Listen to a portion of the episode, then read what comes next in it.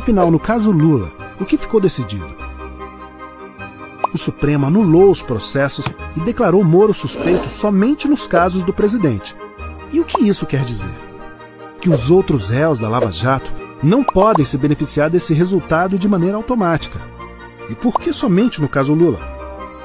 Porque ilegalidades e violências foram cometidas contra o presidente, como a condução coercitiva, o grampo dos advogados de Lula e da conversa com a presidenta Dilma e o vazamento da delação mentirosa de Palocci. E o mais importante, Sérgio Moro só podia julgar ações da Lava Jato relacionadas à Petrobras, e em sua decisão, o ex-juiz reconheceu não haver ligação entre o caso Triplex e a estatal. O STF devolveu a Lula sua inocência e liberdade plena.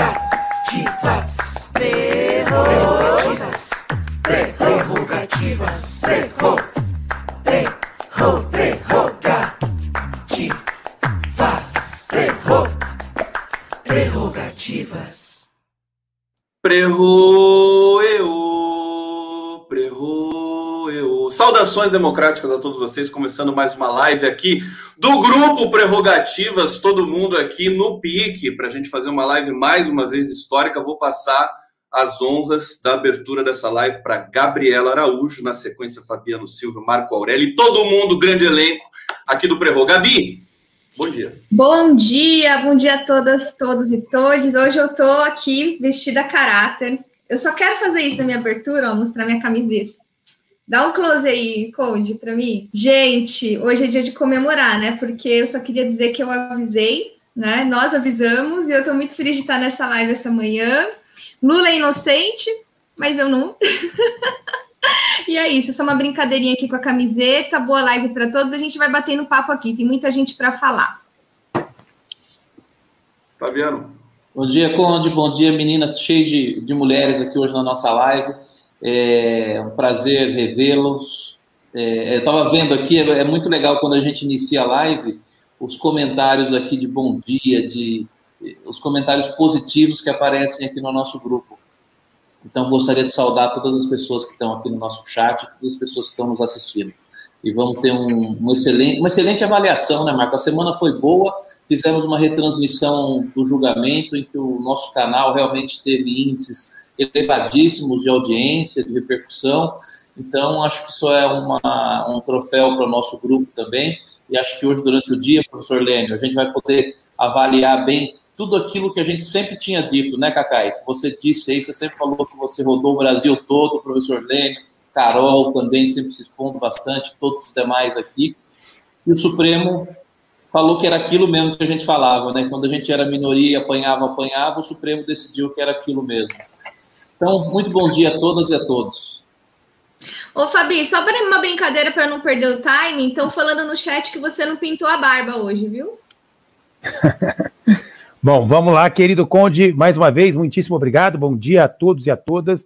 É realmente uma alegria iniciar mais uma live nesse sábado de sol. Claro que é um sentimento paradoxal, porque o Brasil chora nesse exato momento a morte de quase 400 mil brasileiros. Quero, portanto, em nome do Grupo Prerrogativas, hipotecar nossa irrestrita solidariedade. E, na verdade, esse genocídio que nós estamos assistindo tem relação direta com tudo que nós denunciamos desde 2014, como bem sabe o nosso queridíssimo colega Lênin Streck, esse juiz que, enfim, perseguiu o então candidato presidente a presidência Luiz Inácio Lula da Silva, que era o franco favorito naquelas eleições de 2018, tinha um objetivo claro: tirar dessas eleições o ex-presidente Lula. Ele é responsável direto, portanto, por essa vergonha que nós estamos, enfim, passando diante do Brasil e do mundo, assim como também aqueles que tiveram a ousadia de defender em editoriais que a escolha era difícil, como se pudesse ser difícil a escolha entre um professor e um genocida. Nós aqui também denunciamos as omissões criminosas daqueles que resolveram viajar para fora do Brasil Brasil, percorrer as ruas de Paris, enfim, fingindo que nada estivesse por aqui acontecendo, nada de muito grave, inclusive. E também aqueles que, num desapreço reiterado à democracia, resolveram declarar voto nulo, como o ex-presidente Fernando Henrique. Portanto, a responsabilidade é compartilhada. Eu vejo em cada uma dessas mortes a digital de cada uma dessas pessoas. É, após essa denúncia, quero iniciar, enfim, as nossas eh, saudações tradicionais, saudando aqueles que nos acompanham aqui nas redes, os nossos patronos, a professora Veida Zancaner, o professor Celso Antônio Bandeira de Mello, também, muito especialmente, o vozeiro da advocacia, professor Antônio Carlos Maris de Oliveira, que está aqui conosco, uma alegria também enorme é, participar, enfim, dessa live. Quero também é, em nome né, de todo o grupo, fazer uma saudação especial, já me emocionei antes de falar dele, ao nosso queridíssimo patrono Luiz Carlos Sigmaringa Seixas, que continua vivo no melhor de cada um de nós. Essa vitória dos últimos dias a gente dedica a ele, desde sempre o Sig acreditou e defendeu a inocência do ex-presidente Lula. Então, a ele, onde estiver, nos guiando iluminando, a gente dedica essa vitória. E dedica também, evidentemente, a competente defesa técnica do ex-presidente Lula, aos colegas Cristiano Zanin, Valesca Teixeira Martins, que fizeram um trabalho maravilhoso. Nós já tivemos a oportunidade de homenageá-los e vamos recebê-los em breve para homenagear mais uma vez. Assim como também homenageamos aos queridos colegas Luiz Carlos Rocha e Manuel Caetano, que estiveram, enfim, com o presidente nos 580 dias dos quais ele foi privado da sua liberdade de forma criminosa, como nós bem sabemos e desde sempre denunciamos. Então, antes da gente iniciar a nossa live, o Fabiano falou das nossas transmissões, quero mais uma vez agradecer. Tivemos milhares de pessoas no dia dos julgamentos acompanhando as nossas transmissões. Nós batemos, na verdade, todas as redes oficiais, né? Para a gente foi um motivo de alegria, fora as retransmissões, né? Então eu quero agradecer os parceiros da TV 247, quero agradecer ao DCM, ao GGN, à revista Fórum, ao canal do Breno Altman, também da mesma forma a TVT, que está nos retransmitindo, agradecer a toda essa família, ao canal do Rony Teres, que se formou para fazer as retransmissões do Prerrogativas. Só no YouTube a gente costuma ter mais de 100 mil pessoas ao vivo acompanhando por conta desses canais que generosamente nos retransmitem fora os números da TV aberta, né, Conde? Mas antes da gente iniciar a nossa live, quero também agradecer ao Conde, né, pelo trabalho magnífico que vem realizando ao lado do Prerrogativas. Eu queria fazer um registro especial, mas antes de eu falar, eu vou pedir para o Conde passar um vídeo rapidinho, que é muito importante. Por favor, Conde.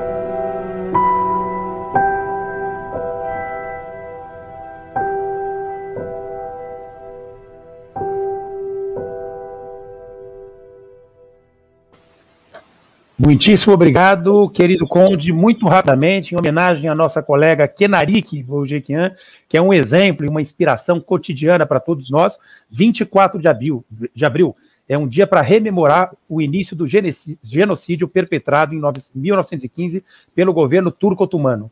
Um milhão e meio de armênios foram assassinados usando a estratégia de deportações em caravanas, rumo ao deserto e assim ceifando estas vidas que homenageamos. Importante o reconhecimento do genocídio por justiça, memória e para que não se repita com mais nenhum povo.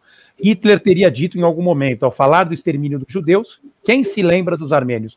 Nós nos lembramos. Querida Kenarik, o nosso beijo, a nossa admiração, uma homenagem a você e ao povo armênio. Esperamos, enfim, ao que parece, o Biden diz que vai reconhecer o genocídio, esperamos que em 2022, com o retorno do ex-presidente Lula para a presidência da República, o Brasil possa fazer o mesmo. Mas, enfim, vamos começar a nossa live, né, Conde? É, você tem, tem alguma coisa prevista, Conde, para a gente iniciar as nossas reflexões com o goleiro do Prerrogativas, o Lênin Streck? Tem um videozinho? Eu acho que nós, nós, estamos aqui com o vídeo do, da, da, do fechamento da sessão de ontem do STF. Eu acho que a gente pode passar esse vídeo e a gente começa na sequência. Eu não sei se o Marcos quer, o Marco quer passar para cada um saudar, né, dar o bom dia, depois a gente passa o vídeo, o que, que você acha? Eu acho que podemos passar o vídeo, cada um faz os comentários e as saudações para ter uma dinâmica mais... Vamos lá, então. Estão passando o vídeo aqui. Eu entendi que o processo estava ainda com o relator, no gabinete Não, do relator. Processo, a vista estava comigo, ministro, ministro presidente. Bom, mas Bom, então, já esse entendi. assunto... Já entendi. Esse, assunto, esse, portanto, cabia a mim colocar o processo para julgamento. E isso foi discutido na turma com toda a clareza e toda a transparência. Tá. Portanto, esse, esse tema, Tatsachen sprechen. Agora, é, bom, se falou em conflito de competência entre a turma e o plenário. Não sei como que isso se faz. Há meios de trazer o tema para o pleno. Eu propus inicialmente, no caso da suspeição, esse encaminhamento e fiquei vencido. E nós nos submetemos a isso. Gilmar, o conflito não foi entre a, a turma e o plenário. É o, o relator e, o, e a turma. e a turma. Também eu quero aprender essa fórmula processual. Eu... A fórmula processual é se os dois órgãos têm o mesmo nível hierárquico, um não pode atropelar o outro. Quem tem que decidir. Não, depois me diz. É, Bom, talvez é, isso exista. É, eu, eu, queria. Talvez exista no. Eu, no, estou, eu estou argumentando é. juridicamente, não precisa vir com grosserias. Nós estamos. Não, talvez isso exista, exista no código do russo. Aqui não, nunca vi. Não, existe no código do bom senso não, do não, respeito não. aos outros. Se um colega acha uma coisa e outro acha outra, é um terceiro que tem que decidir. E não acabei, a... de, acabei de provar que o órgão que tinha competência para isso era a turma. Não sei. Não isso.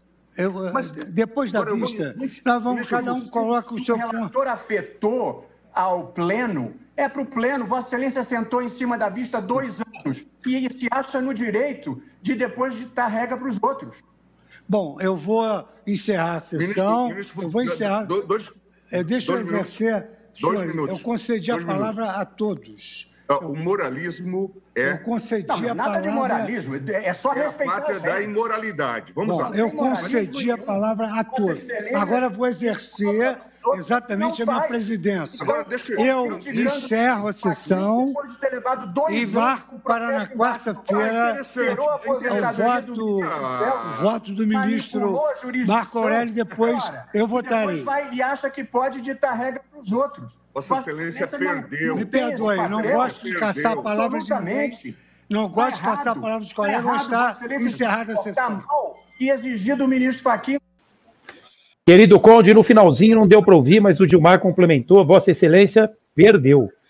Querido Lênin Streck, eu fiquei curioso com esse código do bom senso, mas eu queria que Vossa Excelência fizesse em sua figura homenageio todos os juristas do Prerrogativas que desde sempre nunca se esconderam na conveniência do silêncio e denunciaram os excessos da força-tarefa da Lava Jato.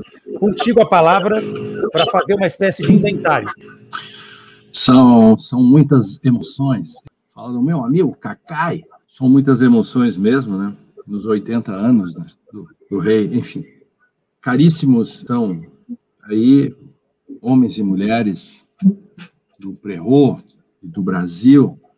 É, como não estou enxergando todos agora, só a mim e as coisas pequenininhas, eu apenas então saúdo uh, no, no global. Uh, e até para ganhar tempo. É, o, o Marco, é, o rescaldo, aliás, esse é o nome do texto que vamos publicar na segunda-feira, provavelmente, é, de novo, né, seguindo a nossa saga, é, o rescaldo dos julgamentos, porque é, para fazer uma espécie de inventário também sobre o que aconteceu, enfim, e os perigos do que vem. São quatro anos de luta, cinco anos, nós denunciamos, gritamos, é, escrevemos o livro da presunção da inocência, o dia em que a Constituição foi julgada, né? Saudações ao Juliano Breda também. O livro das suspeições, todos sabemos que já sabemos e o que fazer quando sabemos que sabemos. O livro da, das parcialidades, veja como nos acertamos, e agora nós já tínhamos anunciado a trilogia o livro das suspeições, selo Prerro é, é, é, de qualidade, SPQ, a vitória da tese do dilema é, é, Moro, porque mostramos que é, paradoxo é, só Autostines. Moro era um dilema porque escolha, e, portanto, ele escolheu ser incompetente porque já era suspeito. Denunciamos a metodologia Ampk-Dumpk, né, de Alice através do espelho, durante esses anos todos. Mostramos né, que o ministro não pode um dia dizer que a letra da lei vale e depois, como agora 96, de novo, o ministro Faquim joga tudo para o alto. É, como disse bem o ministro Gilmar, as coisas falam, né? E o Friedrich Miller, meu querido amigo, dizia assim, é, de Texten, é, Texten können zurückschlagen. Os textos podem bater de volta. E os textos bateram de volta, né? A Constituição bateu de volta. Então, é quem ganhou e quem perdeu. Quem perdeu é mais simples, né? Perdeu a antipolítica, perdeu o negacionismo processual, perdeu o fascismo, perdeu o imaginário lavajatista, perdeu o baixo clero jurídico, né? a incultura de gente medíocre e letrada, como Moro e, e, e Dallagnol, que nunca estudaram, nunca se preocuparam em, em saber processo, porque para eles isso é filigrana, e perdeu a nova língua, essa de uma espécie de novo 1984, pelo qual crimes viraram pecadilhos. Pecadilhos. Eu vou ali fora fazer um pecadilho e volto. Enfim, quem ganhou? Quem ganhou? Bom, Zanin, Lula, Prerro, o Brasil, todos ganharam. Mas quem ganhou mesmo foi o Estado Democrático de Direito, quem ganhou mesmo foi o direito, que derrotou os seus piores predadores, né? que são os juízos morais e moralistas. É... Agora já dá para voltar para a sala de aula. Dá para entrar na sala de aula e dizer: gente, processo não é filigrana. Hashtag, processo não é filigrana. Mas não nos iludamos. Não nos iludamos, porque há muitos engenheiros de obra pronta, há os engenheiros de obra pronta que trabalham para derrubá-la, por exemplo, editorial do Globo de hoje, dizendo que, ah, esse negócio de processo não vale nada. Joaquim Falcão, de novo ele. Engraçado, ele é acadêmico da Academia Brasileira de Letras, junto com o Merval, e também meu colega de Academia Brasileira de Direito Constitucional, e ele diz que processo é bobagem. Ele disse hoje, num artigo, de novo, processo, isso, de novo pegar o processo. Ah, e, enfim, é, para que serve um processo? eu quero dizer que nós temos que instituir o troféu Mr. Buckley. Sabe o que é isso? É, e esse processo mostrou isso. Mr. Buckley era um juiz de paz que durante 13 anos é, é, fazia lá suas coisas e o, o grande jurista é, é, é, Waldron, uh, Jeremy Waldron, usa ele para falar dos abusos de direito e abuso dos juízes. O Buckley dizia: Eu sigo apenas o meu senso comum, o meu bom senso, e ao inferno o direito. I just follow my own common sense, and the hell with the law. Meu inglês não é bom, mas a frase é bonita. Troféu Mr. Buckley. Quem é o primeiro candidato, meus queridos amigos? Bom dia a todos. São muitas emoções. Quando eu estou aqui, eu vivo. Muitas. O Leno, inclusive, chorou numa live nossa, com mais de 40 mil pessoas ao vivo, e nos emocionou a todos, né?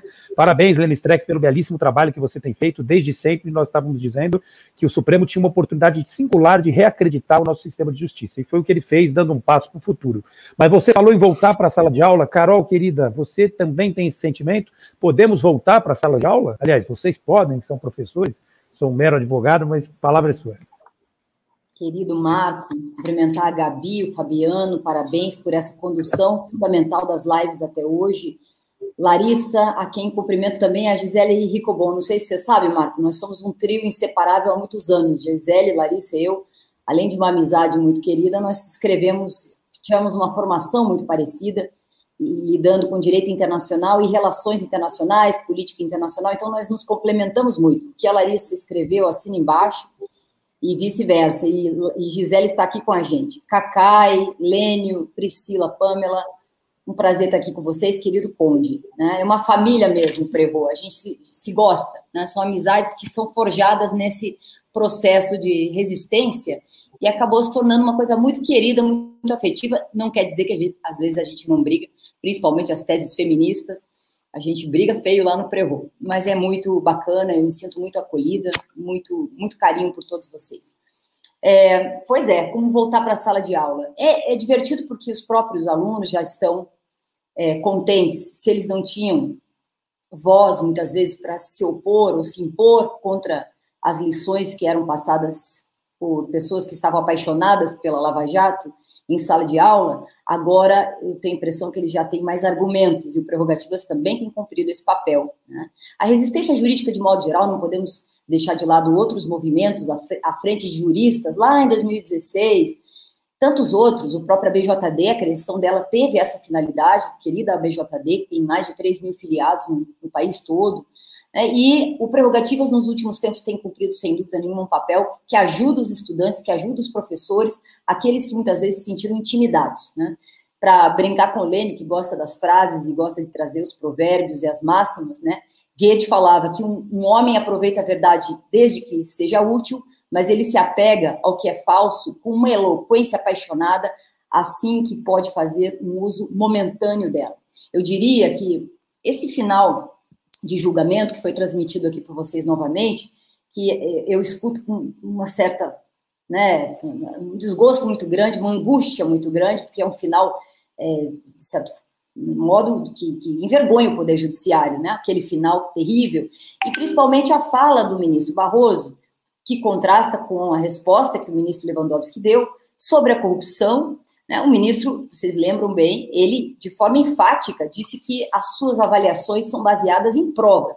Mas logo depois de ter dito isso, ele é, discorreu, praticamente dissertou né, sobre a corrupção e é, trouxe ali é, uma sensação de que o voto, se fosse de acordo com o relator ou de acordo com a posição do relator dele próprio, seria a favor do combate à corrupção. E os que não estivessem acompanhando o voto dele seriam, eventualmente, condescendentes com o desmonte da estrutura do combate à corrupção. Isso realmente foi muito desagradável. Me parece que é, o, o, ministro Lewandowski fez uma resposta muito adequada, porque respondeu por todos nós. Todas as vezes que temos que falar da Lava Jato, isso há muito tempo, nós temos que fazer uma ressalva inicial. Nós somos a favor do duro, rigoroso e correto, ilegal, legal, não ilegal, combate à corrupção. E a gente vem de, definindo isso há muito tempo. Vejo que lá no início, o, o Lênin mencionou vários livros aqui, mas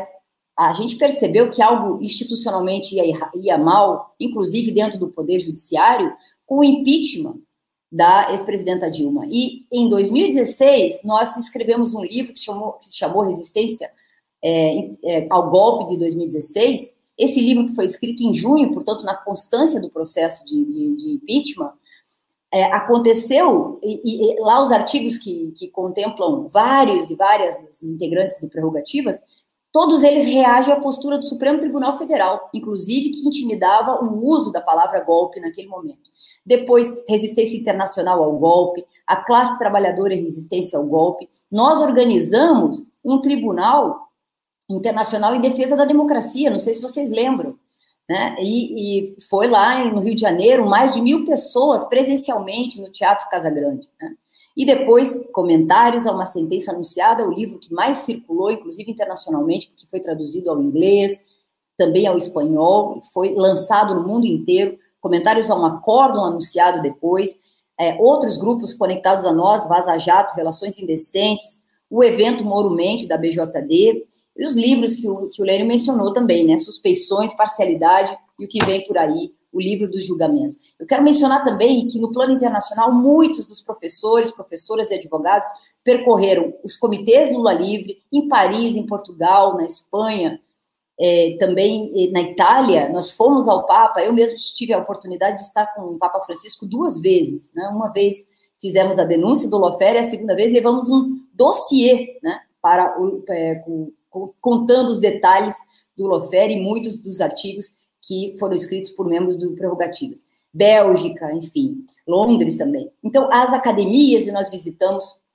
nós visitamos é, é, academias, a Sciences Po, várias academias, e não deixava de ser desagradável, uma situação é, até aparentemente de detratar, de detratar o nosso sistema de justiça, mas naquele momento, lembrem disso, 2017, a situação era desesperadora, porque a pressa processual para condenar o ex-presidente Lula e dar né, gás para as forças para a força-tarefa, uma força e popularidade muito grande no plano internacional. Então, eu estou aqui fazendo uma fala já muito longa, mas só para dizer que nós temos aqui um acervo, né, um portfólio e uma história muito sólida e registrada que faz parte do nosso, do, do, que fará parte né, das dissertações, teses, escritos sobre esse período da nossa, da nossa história jurídica. Obrigado, querida Carol. Antes do Conde dar um aviso, né, ler uma mensagem da querida Kenari, que a gente continua a roda, queria só lembrar nós, na verdade, lançamos esse livro, o livro das suspeições, já chegamos a um milhão né, de, de, de, pessoas que baixaram o conteúdo gratuitamente, já estamos na terceira edição física, e estamos também com o livro das parcialidades, né? Quem gosta de cópia física é só procurar a editora Telha.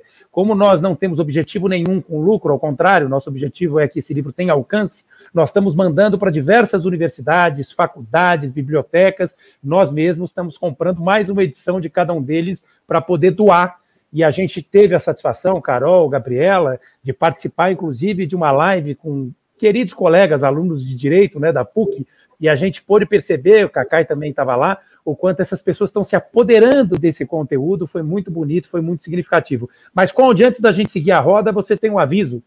Deixa eu ler a, a, mensagem aqui que nós recebemos. Marcos, sou neta de sobreviventes do genocídio, essa é minha avó materna, Zahuri. Deixa eu colocar a imagem aqui da avó materna. É da Kenarik, Marco? É isso? Exatamente, é da Kenarik. É. Deixa eu só terminar de ler a mensagem aqui. Agradeço ao Prerro, também em nome dela. Um dia o Brasil também reconhecerá o genocídio. Olha só que forte essa frase aqui da Kenarik Bojiquim. A luta que se perde é aquela que se abandona. Essa aqui, portanto, é a avó da materna da Kenarik Bojiquian, Zahui, Zaruhi.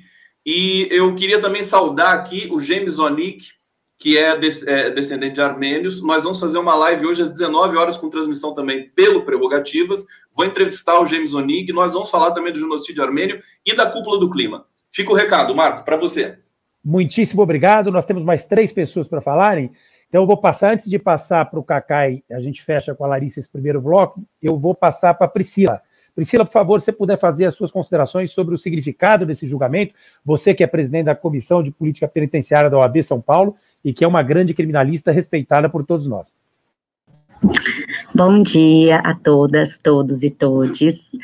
É um prazer mais uma vez estar aqui agora para comemorar essa grande vitória. É, eu queria pensar aqui, trazer as reflexões que estão me angustiando ainda, que embora nós tenhamos tido, sim, essa grande vitória, é, o que essa grande vitória traz de reflexo no, no resto? Né? Nós ainda temos um, um, um, uma infinidade de problemas a partir da Lava Jato que não vão ser solucionados. E aqui, evidentemente, não só os 580 dias que o presidente Lula ficou preso, mas também quantos outros réus é, que estiveram presos a partir de posturas legitimadoras de juízes que se apropriaram ali daquela postura tida pelos integrantes da Lava Jato. É, quantas mortes más nós vamos ter nas, na conta é, por conta dessa eleição do genocida do Bolsonaro, em razão de o presidente Lula não, não ter podido disputar aquela eleição? É, quanto mais nós vamos olhar nossas instituições serem corrompidas, e aqui a corrupção no mais sentido, no sentido mais amplo, mais restrito mesmo da palavra, é, nesses desmontes, desde Forças Armadas, intervenções, até o Banco do Brasil, Banco enfim, todas as instituições sendo de fato ali é, tendo uma interferência enorme de um presidente eleito a partir dessa estrutura que a Lava Jato provocou É, quantos mais pessoas desempregadas nós vamos ter? Então, é, essas crises todas né, nas instituições, todas as pessoas que ficaram presas, que não vão conseguir retomar suas vidas da forma como era ante, antecipada anteriormente, é, e especialmente eu, eu fiz um, no, não, no segundo, no segundo livro, nós escrevemos um artigo sobre os réus anônimos mesmo da Lava Jato. Toda essa repercussão em relação ao presidente Lula, ela é importante porque ela desvela aí toda, toda essa estrutura processual que foi corrompida.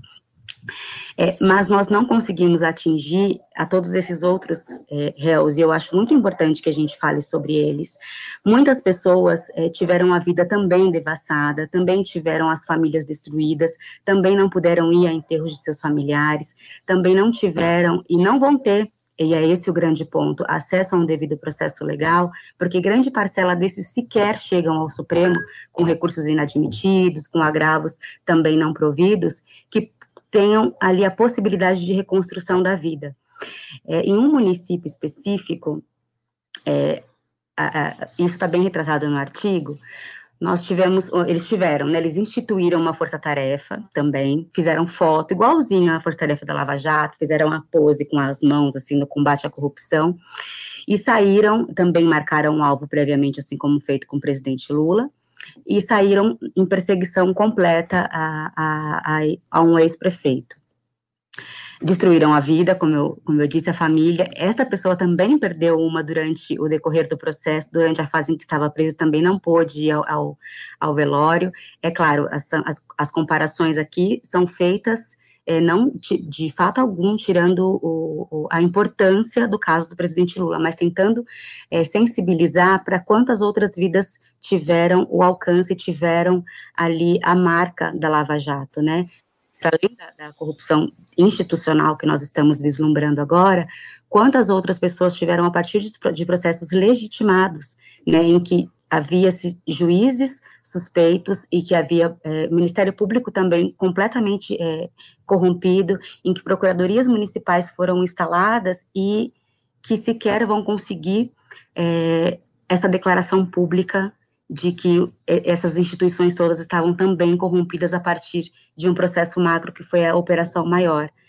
É, eu estou tentando aqui falar pela voz de pessoas que não vão conseguir é, ter o julgamento passando na TV, não vão, não vão conseguir ser atingidas, né, não vão conseguir é, ter essa fala mesmo pública, que não vão conseguir ter o reconhecimento da sua inocência, que não vão, ter, não vão conseguir ter o reconhecimento do quanto esse, essa réplica da Lava Jato, ela, ela, ela trouxe de danos né, na vida de, de muitos, muitos réus desconhecidos. E é importante é, que isso fique muito que sensibilize as pessoas, porque não é só o, o ex-presidente Lula que foi atingido com isso.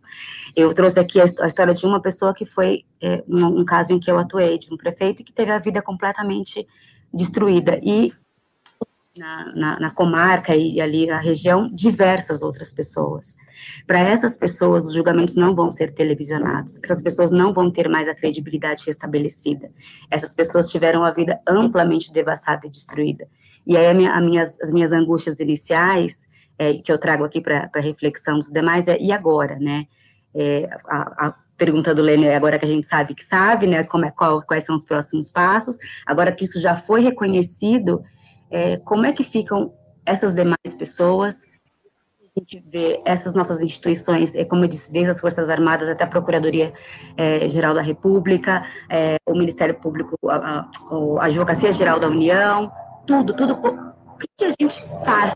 Né? A gente já sabe que a gente já sabe que, a gente sabe. Tem um genocídio em massa, tem pessoas que jamais vão conseguir ter ali a sua credibilidade, a sua vida de volta. E agora? Essa é a minha angústia inicial. Obrigado, querida Priscila. Apenas para relembrar, o Grupo Prerrogativas existe como grupo desde 2014 e os nossos desafios são muitos. Um deles é exatamente propor uma reforma do nosso sistema de justiça para que não fique em vão a agressão que o ex-presidente Lula sofreu. Aliás, nada na vida dele foi em vão, né?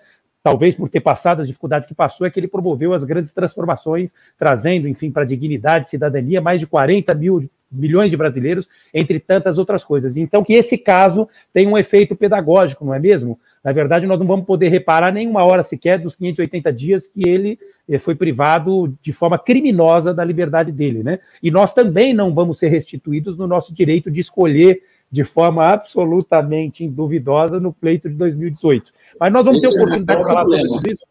Não é? Esse, Esse é o maior problema, problema, Barba Negra. Esse é o maior problema, Barba Negra. Nós teríamos um comitê de crise, a pandemia estaria, estaria sendo enfrentada, a fome, a miséria, enfim. Hoje nós temos que conviver com vírus e com verme. É uma situação realmente muito difícil. No dia de hoje, queridíssimo Conde, a família Prerrogativa está ocupando os principais jornais, artigo do Toron, do Podval, que estão nos acompanhando, cada um com uma posição sobre o inquérito do sistema de justiça. Quero dar um abraço carinhoso aos dois.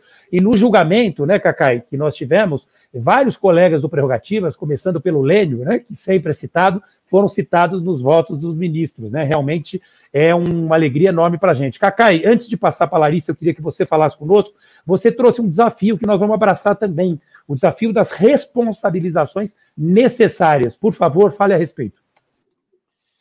É, primeiro, é uma alegria enorme estar aqui com vocês nesse momento em que nós temos que nos permitir também ser felizes curtir essa alegria de conseguir essa grande vitória para o sistema de justiça, para a sociedade brasileira, para o Estado Democrático de Direito. Lênin, quando eu subi na tribuna do plenário do Supremo para defender o Roberto Carlos, eu me lembro que eu comecei meio cantando, falando, são tantas, são tantas emoções, isso da tribuna do plenário do Supremo. É mais ou menos o que eu sinto agora ao falar com vocês. Eu acho importante que a gente tenha a noção do que significou essa vitória mas, evidentemente, já estejamos preparados para continuar nessa grande luta, Marco, que é nós temos que enfrentar a grande mídia, nós temos que enfrentar a narrativa que eles dominaram durante o processo inteiro. Quantas vezes a gente criticava os excessos? Eu lembro um artigo que eu escrevi em 2015 na Folha, Que País Queremos, porque eles tinham a, a mídia e tinham a narrativa, dizia, olha, quem critica os excessos é contra o combate à corrupção. Essa era o mantra deles, vamos chamar assim. Sabendo nós, desde aquela época, eu me lembro que eu fiz uma matéria no UOL em 2018, quando o Moro aceitou ser ministro, sendo que ele teria um fim melancólico, as pessoas me criticaram à época, porque ele estava todo poderoso, porque nós sabíamos que eles estavam corrompendo o sistema de justiça. E hoje, isso está dito pelo Supremo Tribunal Federal. Agora, é importante que eles já começam a querer ter uma outra narrativa. Falar, não, mas pera lá, anular os processos, mas o Lula não é inocente. Opa, o Lula é inocente. Todo estudante de direito sabe que se o cidadão não tem sequer uma denúncia recebida, a anulação não é simplesmente ter o efeito processual, não. Especialmente a, a parcialidade, a nulidade, nós falamos isso tantas vezes aqui, é, tem um efeito fortíssimo. Ele é inocente não tem sequer processo contra ele. Essa é a nova narrativa que eles agora querem se apoderar dela. Então é muito importante ter um grupo como esse, que, embora pense diferente em muitos pontos, como bem disse a Carol, nós temos uma base, que é a base de saber que a dignidade da pessoa humana é o que sustenta o processo penal, que sustenta o direito constitucional. E temos a coragem de continuar nesse debate. O debate, olha, eu sou muito é, honesto com todos aqui, meus amigos que estão nos ouvindo eu gosto de, de, de comemorar as vitórias. Porque não dá para você sair de uma luta para outra, porque nós não paramos nunca. Nós temos a, a mais forte luta, que seria a fome no Brasil. E depois, como o Marco bem disse, essa pandemia por um presidente irresponsável e genocida, que foi eleito principalmente pelo voto desse cidadão que aí está. Esse Moro, que nós agora mostramos quem ele é, nós já sabíamos há tempo. E o bando dele, ele coordenava um bando. Esse Moro e o bando dele tiraram o Lula da, das eleições e depois propiciaram a hipótese de nós termos vivendo esse desastre que estamos vivendo. Eu queria falar mais dois detalhes para reflexão. Essa comissão da OAB, eu, eu normalmente não participo de comissão alguma, de OAB, essas coisas, mas achei importante participar. Fez um aditamento à representação imputando a responsabilidade pelo crime de morte ao presidente da República. Isso tem que ser muito forte, gente. Além da questão do crime do Estatuto de Roma, crime contra a humanidade, imagine o que é. Nós estamos responsabilizando o presidente da República por omissão pela morte de mais de 150 mil brasileiros. Mas temos que agora estar atentos a essa imputação gravíssima que nós advogados estamos fazendo. E principalmente, eu acho que é, nós temos que ter também essa fome permanente de justiça, porque é o que o Marco disse. Neste momento, nós comemoramos a vitória do sistema de justiça, que eu concordo, Priscila, que eu falei sobre isso no dia, inclusive, naquela live nossa lá, meio comemorativa, é, a grande maioria das pessoas, de certa forma, não vai ver ressarcido todo o prejuízo que tiver. Nós temos que estar alerta para isso. Mas ao ganhar e resgatar o sistema de justiça, nós damos a possibilidade de ter uma esperança de novo no Poder Judiciário. Isso é fundamental. E se queremos começar, e temos que começar, porque nós vivemos dos embates, Gabi, não, é impossível viver sem embates, o próximo é esse. O julgamento terminou, sem a menor sombra de dúvida, está liquidado, mas nós temos que discutir a responsabilidade criminal, inclusive, desse Moro e do bando dele. Porque, veja bem, se o cidadão é, é tido como parcial um juiz, num processo em que cometeu uma falta específica, não tinha a visão de que era parcial, isso é uma coisa. O que o Supremo disse, e é o que nós do grupo falamos há meses, há anos, pelo Brasil afora, o que o Supremo disse é que houve uma instrumentalização do Poder Judiciário do Ministério Público dolosamente. Houve uma perseguição. O crime de corrupção, as pessoas às vezes não são advogadas, pensam, ah, mas não teve dinheiro. Opa, primeiro que eu não sei se não teve. Vamos estudar aqueles fundos lá que o, que o ministro Alexandre está é, fazendo investigação. Mas, principalmente, o benefício é claro, Lênio. Fabiano, é inacreditável que as pessoas não vejam que houve um benefício. Então, nós temos a obrigação, Larissa, de fazer uma investigação real. Nós não vamos fazer investigação. Nós vamos discutir, escrever, provocar, falar com o Ministério Público, falar com a imprensa que tem a coragem e independência de fazer, que é necessário sim que isso continue. Não é possível que um cidadão como esse Moro e esse grupo, esse bando que ele coordenava. Só isso já está errado. O juiz não pode coordenar o Ministério Público não é possível com o mal que ele fez para o país. Não é só a prisão, que já é gravíssimo, não é só a perseguição é, de várias outras pessoas, não. Ele mudou a história do Brasil, colocando esse genocídio na presidência da República. Nós temos a obrigação, como advogados, como cidadãos, de fazer essa denúncia para a discussão.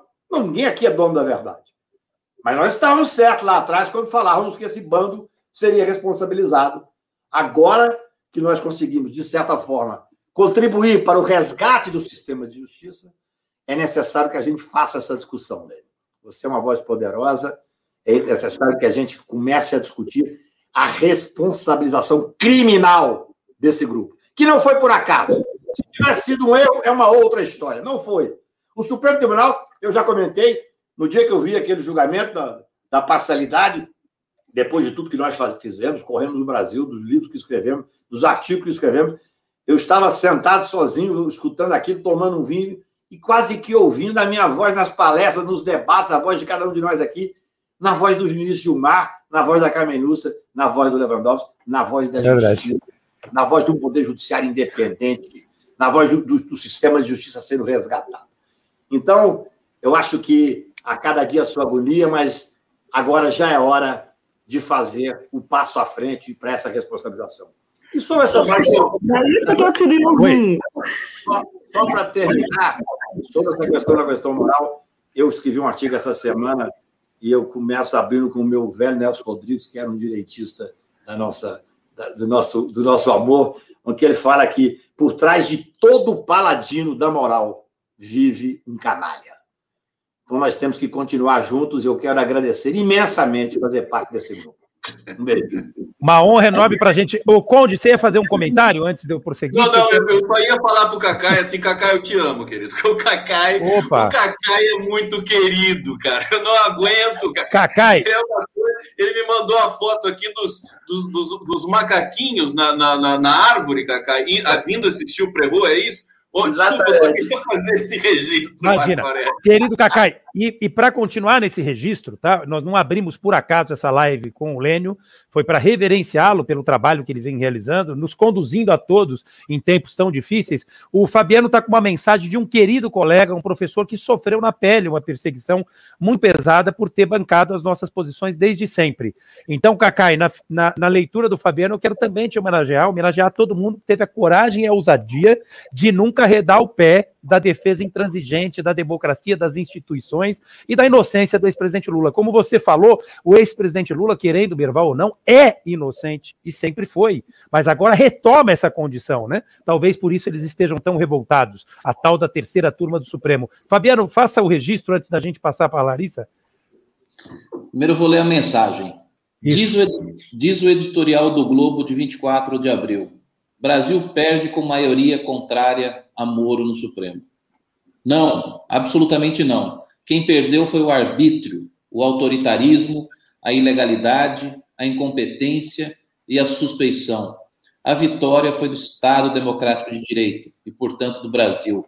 Esse aqui é um tweet do nosso grande amigo Leonardo Isaac Yarochevsky, um amigo que, que, sempre esteve na linha de frente, né, Marco? Desde o início dessa batalha, sempre saiu, o Lênio acompanhou também, sempre saiu de, denunciando o lavajatismo. Então, deixar um registrado, registrado aqui um grande abraço para o Léo.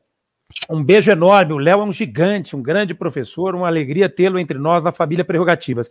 Zé de Abreu está nos acompanhando, Larissa, e estava falando sobre a possível e necessária responsabilização dessa turma toda à vista dos prejuízos que eles trouxeram ao país. Nunca é demais lembrar, Conde, que o DIEESE fez um belíssimo estudo em que comprova que a força-tarefa da Lava Jato trouxe um prejuízo bilionário, mais precisamente de 172 bilhões de reais aos cofres, enfim, pátrios e também também é, mais de 4 milhões e 400 mil desempregos. Claro, e aqui a gente reitera que o combate à corrupção é muito bem-vindo e a gente defende desde sempre. Nos governos progressistas e populares, os instrumentos e os aparatos de persecução penal estatal, de investigação foram aperfeiçoados. Polícia Federal, é, Controladoria Geral da União, o próprio respeito às instituições, ao Ministério Público, nunca foi tão grande, enfim, na história do nosso país como nos nossos governos. Isso é um fato que ninguém pode negar. Conde, antes de passar para Larissa, eu vi você se mexendo com essa touca elegante. Não, não, vamos passar para a Larissa. Vamos passar então, Larissa, por favor, você que é uma professora super respeitada, faça as suas considerações iniciais, por favor. Bom dia, Marco querido. Gostaria de dar um bom dia especial para você, para a Gabriela e para o Fabiano, e parabenizar vocês pela condução do grupo Prerrogativas, é, e do qual me orgulho tanto, né, de, de, de poder estar aqui, enfim. É, cumprimento também o Conde pela condução dessas lives que têm sido muito, é, muito exitosas, né? Tem sido, pelo menos, o meu programa é, fixo de todos os sábados pela manhã. Também cumprimento o Cacai, o Lênio, a Priscila, e em especial a minha querida amiga e companheira Carol Proner, como ela já é, comentou, nós somos parceiras de, de, quase uma vida toda, né, de estudos do direito internacional, eu, ela, a Gisele Ricobon, estamos há muito tempo é, estudando toda essa dimensão geoestratégica, geopolítica é, da Lava Jato. Então, é, Carol, uma grande alegria estar aqui com você. É, bom, como o, o Marco perguntou, né, qual que é a nossa sensação de voltar à aula agora, depois disso tudo? Então, quero dizer que, como professora de Direito Internacional, de Relações Internacionais, eu vou poder lavar a alma voltando para a aula, porque é, muitas vezes o que nós dizíamos em relação é, à, à atuação da Lava Jato como uma peça fundamental dentro de toda uma estratégia internacional de guerra híbrida é, orquestrada, orquestrada contra o Brasil, isso parecia é, livro de ficção científica, né? Então a gente é, é, às vezes nós éramos olhados com muita desconfiança por parte dos alunos. E me parece que agora nós temos muito mais, já, já tínhamos vários indícios e, e várias provas, né, de que há de fato uma estratégia é, estrangeira de guerra sendo implementada no Brasil, né? E, e, é claro que parece teoria da, da conspiração, mas não é. é. É, justamente nesse contexto é, que é, nós permitimos dizer, né? Já, já, já faz bastante tempo, inclusive, que já que o tema de hoje é a suspeição do ex-juiz, né? Que esse juiz ele manipulava as regras relativas à competência territorial a fim de, atra de atrair né, para a 13ª Vara de Curitiba casos que deveriam ir para outra jurisdição, e ele o fazia justamente porque ele atuava de maneira parcial e suspeita, e ele atuava dessa maneira parcial e suspeita porque ele estava desempenhando um papel que já estava pré-determinado por uma estratégia estrangeira também já planejada e em curso, que é a estratégia da guerra jurídica. Então, no contexto da guerra jurídica, é, uma das escolhas mais importantes é o campo de batalha, ou seja, e, e nesse contexto é a jurisdição onde esses processos penais de exceção serão conduzidos. E, e, por isso que não é por acaso que Sérgio Moro se revestiu do que nós é, temos chamado de jurisdição universal ou jurisdição nacional por acaso,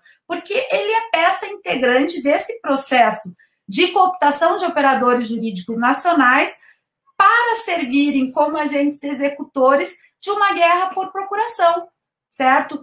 Cujas diretrizes são ditadas por forças estrangeiras vinculadas aos interesses do capital transnacional. E por que, que nós sabemos disso? É, há muitos indícios, né? Basta olhar para o próprio currículo Lattes do ex-juiz que nós vamos perceber, isso está registrado lá, nessa plataforma do CNPq. É, ele ingressou na magistratura em, no, em 1996. Em 98, ele já estava cursando é, alguma, já estava é, participando de algum curso de formação é, na Universidade de Harvard, certo? Depois, em seguida, ele, ele também realizou um outro curso nessa mesma universidade, parece que em 2007. É, e aí nós temos, enfim, todo um, um percurso ali é, no caso Banestado, onde já se, se pode perceber um modus operandi muito peculiar, né, para dizer, para não dizer de outra forma, é, desse juiz. Depois nós temos a atuação dele é, junto à ministra Rosa Weber no, no STF. É, e uma, uma, um fato muito importante é, o Wikileaks ele, ele publica um documento que é muito revelador sobre um memorando que foi enviado ao Departamento de Estado norte-americano sobre um seminário que aconteceu em 2009 chamado Projeto Pontes. O que, que era esse, esse seminário? Era basicamente um programa de treinamento de operadores do sistema de justiça, não só membros do judiciário, mas também do Ministério Público, da Polícia Federal, certo? Para aplicação de leis, é, enfim, relacionadas ao chamado contra-terrorismo, mas de uma forma mais ampla, é, relacionadas aos crimes transnacionais. E nesse memorando está ali o nome do Sérgio Moro, é, é, relatando de, de que forma ele atuou muito é, ativamente nesse, nesse evento, ao lado dos agentes estrangeiros, é, com, com, muito entusiasmo, né? O, o, memorando traz essa frase. É, inclusive, é, dentro desse treinamento relativo à investigação, punição dos casos de lavagem de dinheiro, inclui é, a cooperação informal entre os países, e vamos dizer aqui, a cooperação criminosa e violadora de tratados internacionais certo? E o, e, e o memorando ainda ressalta que os dedicados participantes, eles requisitaram treinamento adicional, certo? Que deveria ser realizado em outras cidades, principalmente em Curitiba, né? Então não tem coincidência nenhuma com a República de Curitiba. E já que nós estamos falando também de responsabilização, me parece que aqui é, essa violação de tratados internacionais, ela pode ser um, um, é, enfim, um fio condutor aí, né, para uma eventual, é, em meio a vários outros, né, para uma eventual responsabilização. E depois vieram a Vaza Jato e a Spoofing para provar que a,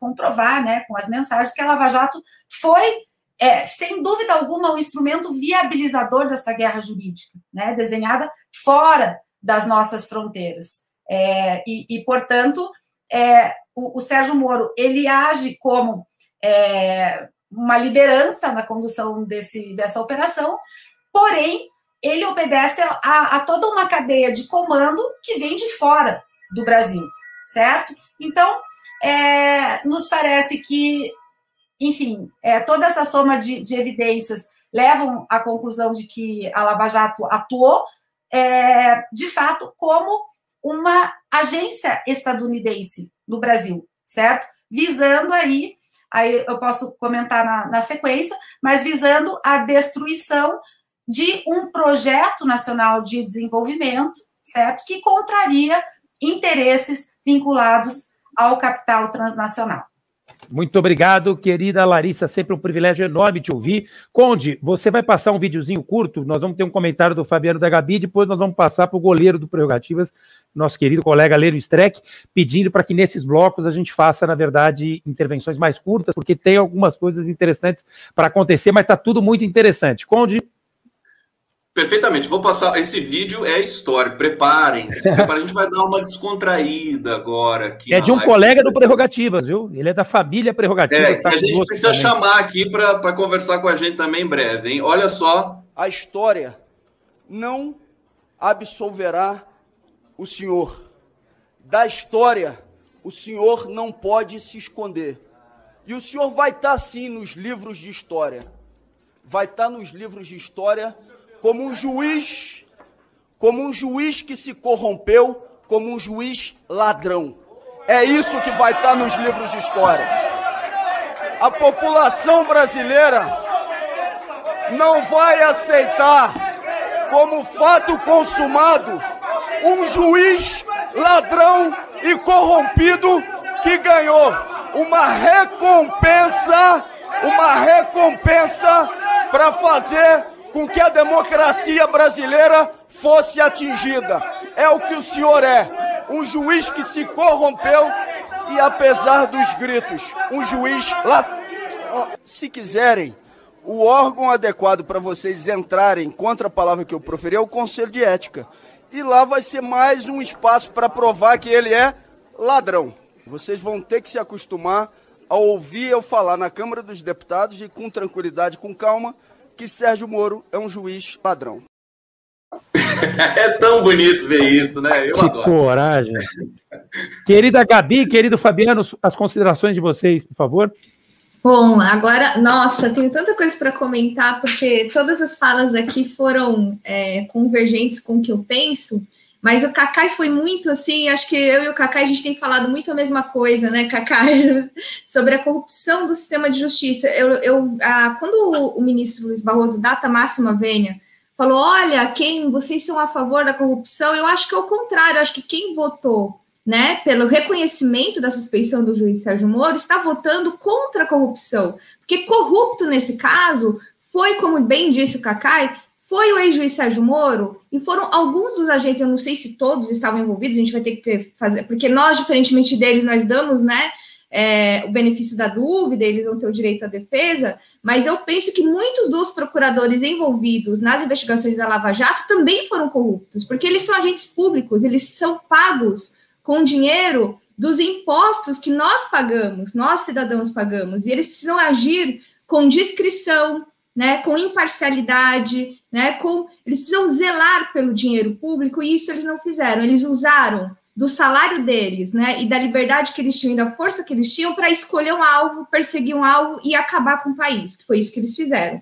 Que não foi só o ex-presidente Lula, a gente viu quantas empresas não foram quebradas, quantas pessoas não perderam empregos, né? A troco do quê? De eles ficarem dando entrevista para Rede Globo, de eles aparecerem na televisão, de eles serem convidados para jantarzinho, isso, como bem disse o Cacá, isso é vantagem. E outra coisa também, que a doutora Priscila comentou aqui, minha sócia querida, é, é o efeito que isso teve em outras localidades, porque o, o ex-presidente Lula foi a grande vítima. A gente viu, teve 580 dias da vida dele presos, né, aprisionado. Mas eles fizeram um exemplo, assim, quem não é do, do, do, mundo jurídico, quem não advoga, talvez não saiba, mas quantos municípios, quantos agentes públicos não sofreram com esse lavajatismo que se espraiou dentro do sistema de justiça? Eu tenho grandes amigos promotores, grandes amigos juízes que são exemplos de, de, de rigidez da magistratura, do Ministério Público, que são éticos, que têm uma conduta ilibada e que ficavam chocados de ver colegas se, como é que fala? Eu não sei usar esses termos, né? Mas se apavonando querendo aparecer no, na, na, na imprensa local, perseguindo um político porque isso dava mídia, porque eles iam ficar famosos, porque. Então, isso é vaidade, gente. Não tem outro nome para isso. Isso é vaidade. O ser humano é falível. Juiz e promotor é gente como a gente. E o ex-juiz Sérgio Moro não tinha como ser herói. Ele era um ser humano falível que escolheu um alvo e agora a gente está vendo que ele era um vilão. Aí, eu estou muito emocionada, gente. Não consigo nem. Vou passar a palavra para o Fabiano, porque o Marco falou que não era para falar muito. Não, não, que nós queremos ouvir o Lênio, mas antes do Lênio tem uma surpresa. Por favor, querido Fabiano. O, surpresa minha não, né? é, o Fabiano é a surpresa. o Marco, é, eu só queria também é, reforçar isso que o Cacai sempre diz da, da responsabilização. Isso é muito importante, viu, Cacai? Porque, assim, eu estava vendo o voto lá, enfim, voto do ministro, em determinado momento ele cita alguns casos, assim, e fala, não li os processos do, do presidente Lula, não conheço nenhum.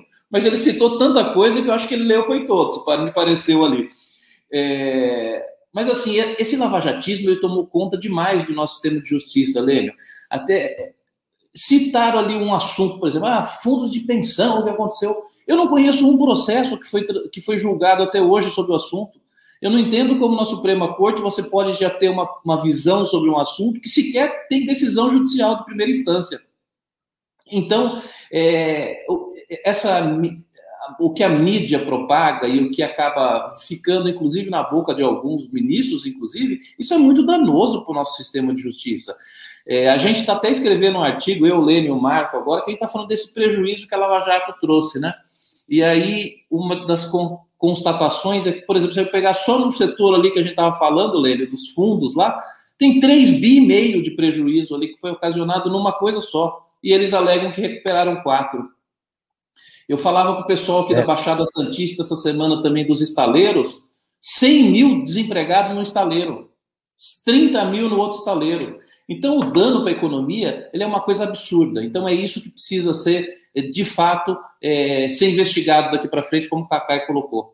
E parabéns, viu, Marco, pela nota, em especial que o nosso grande amigo Mauro Menezes redigiu essa semana. Acho que o Prerrogativas deu uma nota excelente sobre esse julgamento supremo, uma nota que realmente, aquela, aquelas notas que ficam cravadas assim na história do grupo. É, é uma nota que merece todo, todo elogio e todo destaque.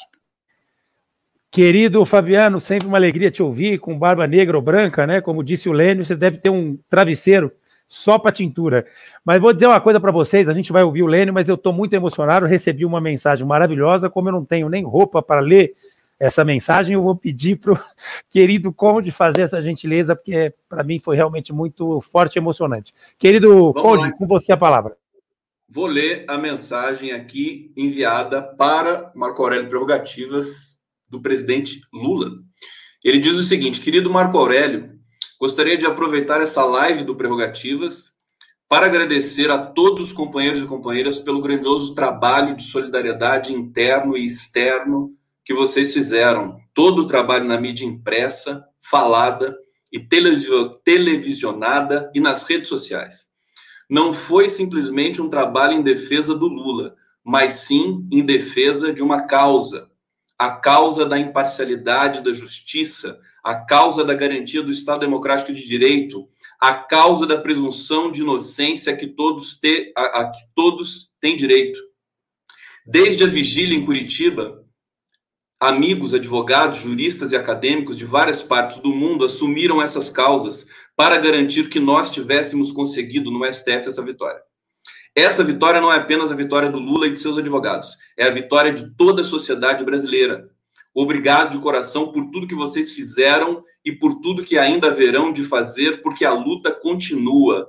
Um grande abraço do amigo Luiz Inácio Lula da Silva. Está ali a mensagem, Marco. Emocionado. Obrigado, querido Conde. Não é à toa que nós vamos ouvir agora o goleiro da seleção Prerrogativas, esse monstro sagrado, que inclusive nos encantou a todos quando ocupou a tribuna do Supremo Tribunal Federal para defender a presunção de inocência. Querido Lênio, prazer e privilégio enorme caminhar ao seu lado sob a sua lúcida condução. Obrigado, presidente Lula, muitíssimo obrigado. Esse reconhecimento em nome do Grupo Prerrogativas, eu quero agradecer lhe dando um abraço virtual caloroso. Lênio, a palavra é sua. Pois é. é serei bastante rápido. É, é, as, as lives têm que ser mais dinâmicas, assim, por causa da canseira que vai dando. Nós temos, vivemos hoje o cansaço da pandemia. É, a minha preocupação com relação a tudo isso é o que, o que levou a isso e por que, que a gente tem que lutar contra isso. Né? A minha luta é, tem sido, durante todos esses, esses anos, é, denunciando. Né? Eu escrevi que o direito brasileiro seria antes do mensalão e depois do mensalão, antes da Lava Jato e depois da Lava Jato, porque é, alguma coisa fez com que se formasse essa tempestade. É, faculdades de direito é o paciente zero da pandemia jurídica. Existe um coronavírus, é, o vírus, está no paciente zero, e se nós não criarmos uma vacina, e não vai adiantar, porque isso vai se repetir. Esse é um episódio que, por, por um voto num caso e um pouquinho mais no outro, se conseguiu fazer com que o direito prevalecesse contra juízos morais. Mas todos os dias, nas faculdades de direito pelo Brasil afora,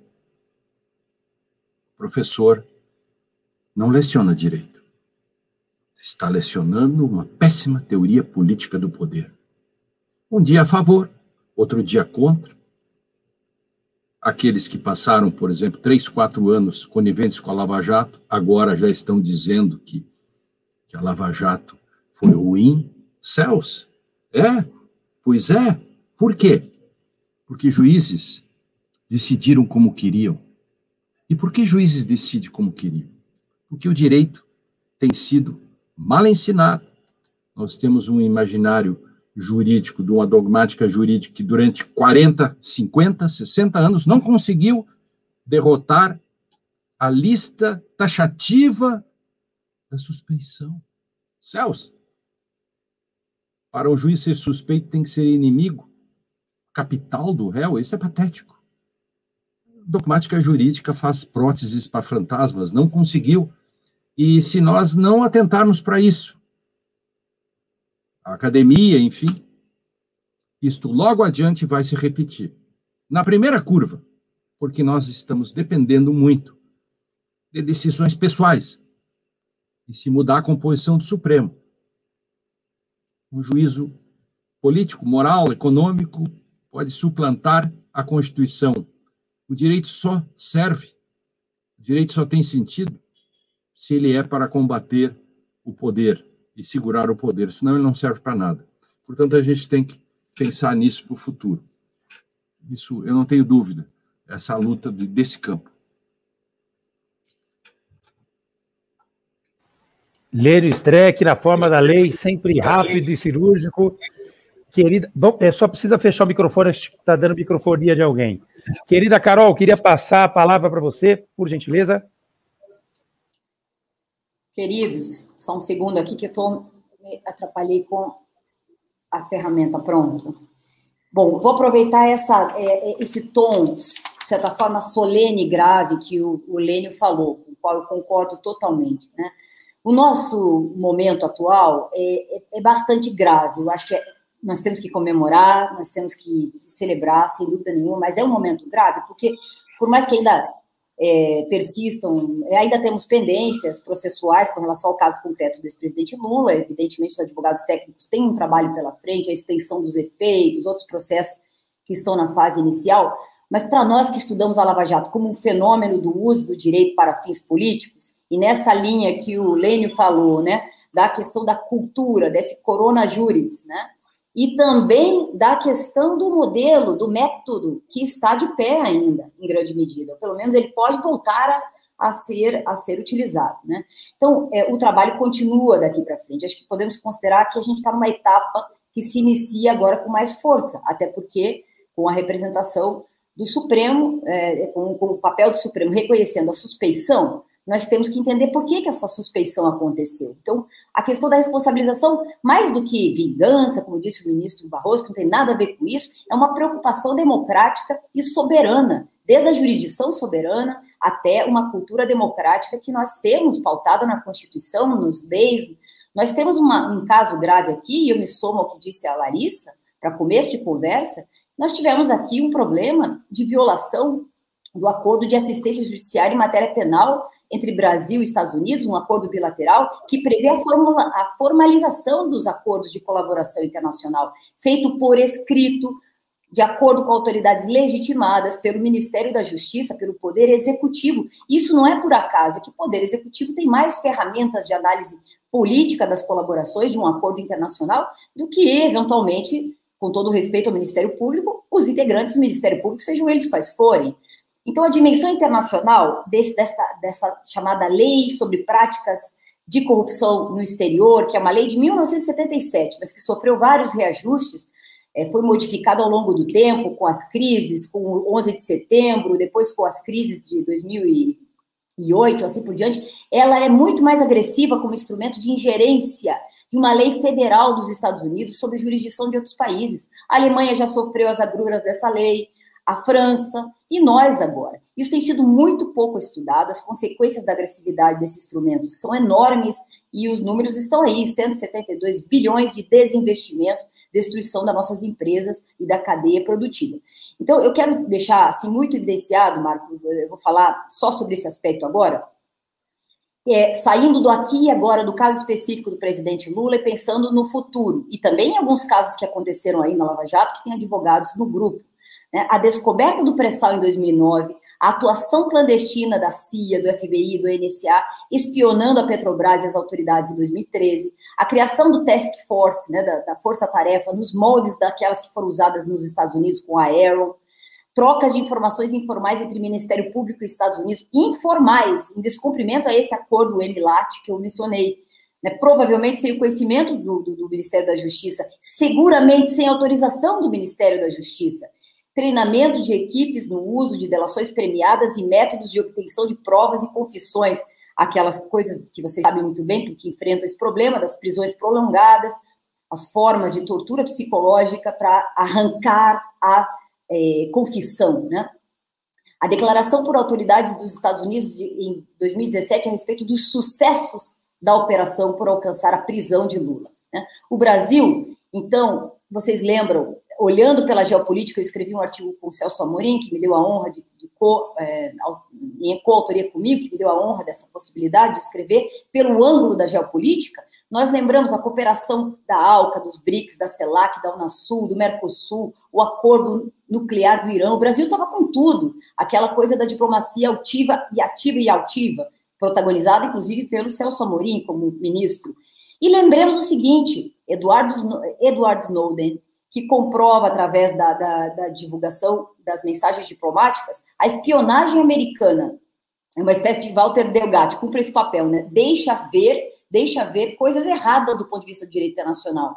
Espionagem contra Dilma, contra 29 autoridades brasileiras. A Petrobras foi invadida, né? 2009. E assim por diante, né? A estratégia, e eu fui ver hoje a Estratégia Nacional de Combate à Corrupção do Brasil, a ENCLA, tinha importantes é, instrumentos de combate à corrupção corretamente. Nós perdemos a oportunidade histórica de fazer o bom combate da corrupção. Nós estamos estudando isso no Clajude, do qual faz parte vários membros do grupo. É impossível trabalhar a questão da responsabilização sem estudar as evidências né, que mostram que os Estados Unidos estavam dentro da Lava Jato, pelo projeto Pontes, que a Larissa já mencionou, né, pelas declarações dos, dos, funcionários americanos, o Brasil se tornou um dos aliados mais próximos do Departamento de Justiça americano. As assistências eram informais, como nós vimos na SPUF. Né? Mais de 700 advogados trabalham lá nos Estados Unidos só para fazer isso, para recolher provas e construção de casos como a Lava Jato. E o alvo foi quem? Né? Foi Lula, né? Foi Lula. Então, aqui nós temos uma figura central, e com isso eu termino, a figura central do Andrew é, Weissman, que, é um, que foi de tudo lá, é um, é um procurador que chefiou o Departamento de Justiça entre 2015 e 2017, mas antes disso ele foi considerado o procurador de métodos pouco ortodoxos. Ele que foi responsável pelo caso da Enroll, e ele foi considerado também responsável pelo caso da Merrill. Esses dois casos foram revertidos na corte, mas ele foi, inclusive, censurado, punido, mas depois ele voltou. Voltou em 2015, 2017 para cuidar do quê? Para cuidar do caso da Lava Jato, para cuidar do Brasil, porque era o procurador adequado para isso. Né? Então, eu quero terminar assim: nós temos muita coisa a descobrir, essas são evidências. Nós temos a SPUF que não serve como prova condenatória contra ninguém, no sentido de prova, mas como evidências para fazer com que os órgãos busquem saber para que nunca mais aconteça. Isso que o Lênin falou é muito importante. A cultura da Lava Jato e o método precisam ser eliminados da nossa cultura democrática do combate, do bom combate à corrupção. Obrigado, querida Carol. Sempre muito bom te ouvir, uma alegria. O Lênio tem um compromisso, é, Conde, que ele já tinha nos avisado, então eu queria só que ele é, se despedisse da gente antes do, do, do Conde provocar o Cacai e a gente seguir a roda. Vamos lá, querido Lênio, muito obrigado pela disposição e disponibilidade de estar aqui conosco. Então, é, tchau para todos. É, a questão. É, continua sendo, e a Carol acabou de reforçar, nós nunca conseguiremos nada de, de, de garantias no Brasil enquanto nós é, continuarmos dentro do próprio direito e da dogmática jurídica, entendendo que juiz tem livre convencimento, essas coisas todas. Outro dia escrevi um artigo, caso do CARF, e aí aconteceu uma coisa bizarra o presidente do CARF ameaçou de processar um conselheiro porque não cumpriu a súmula, a risca.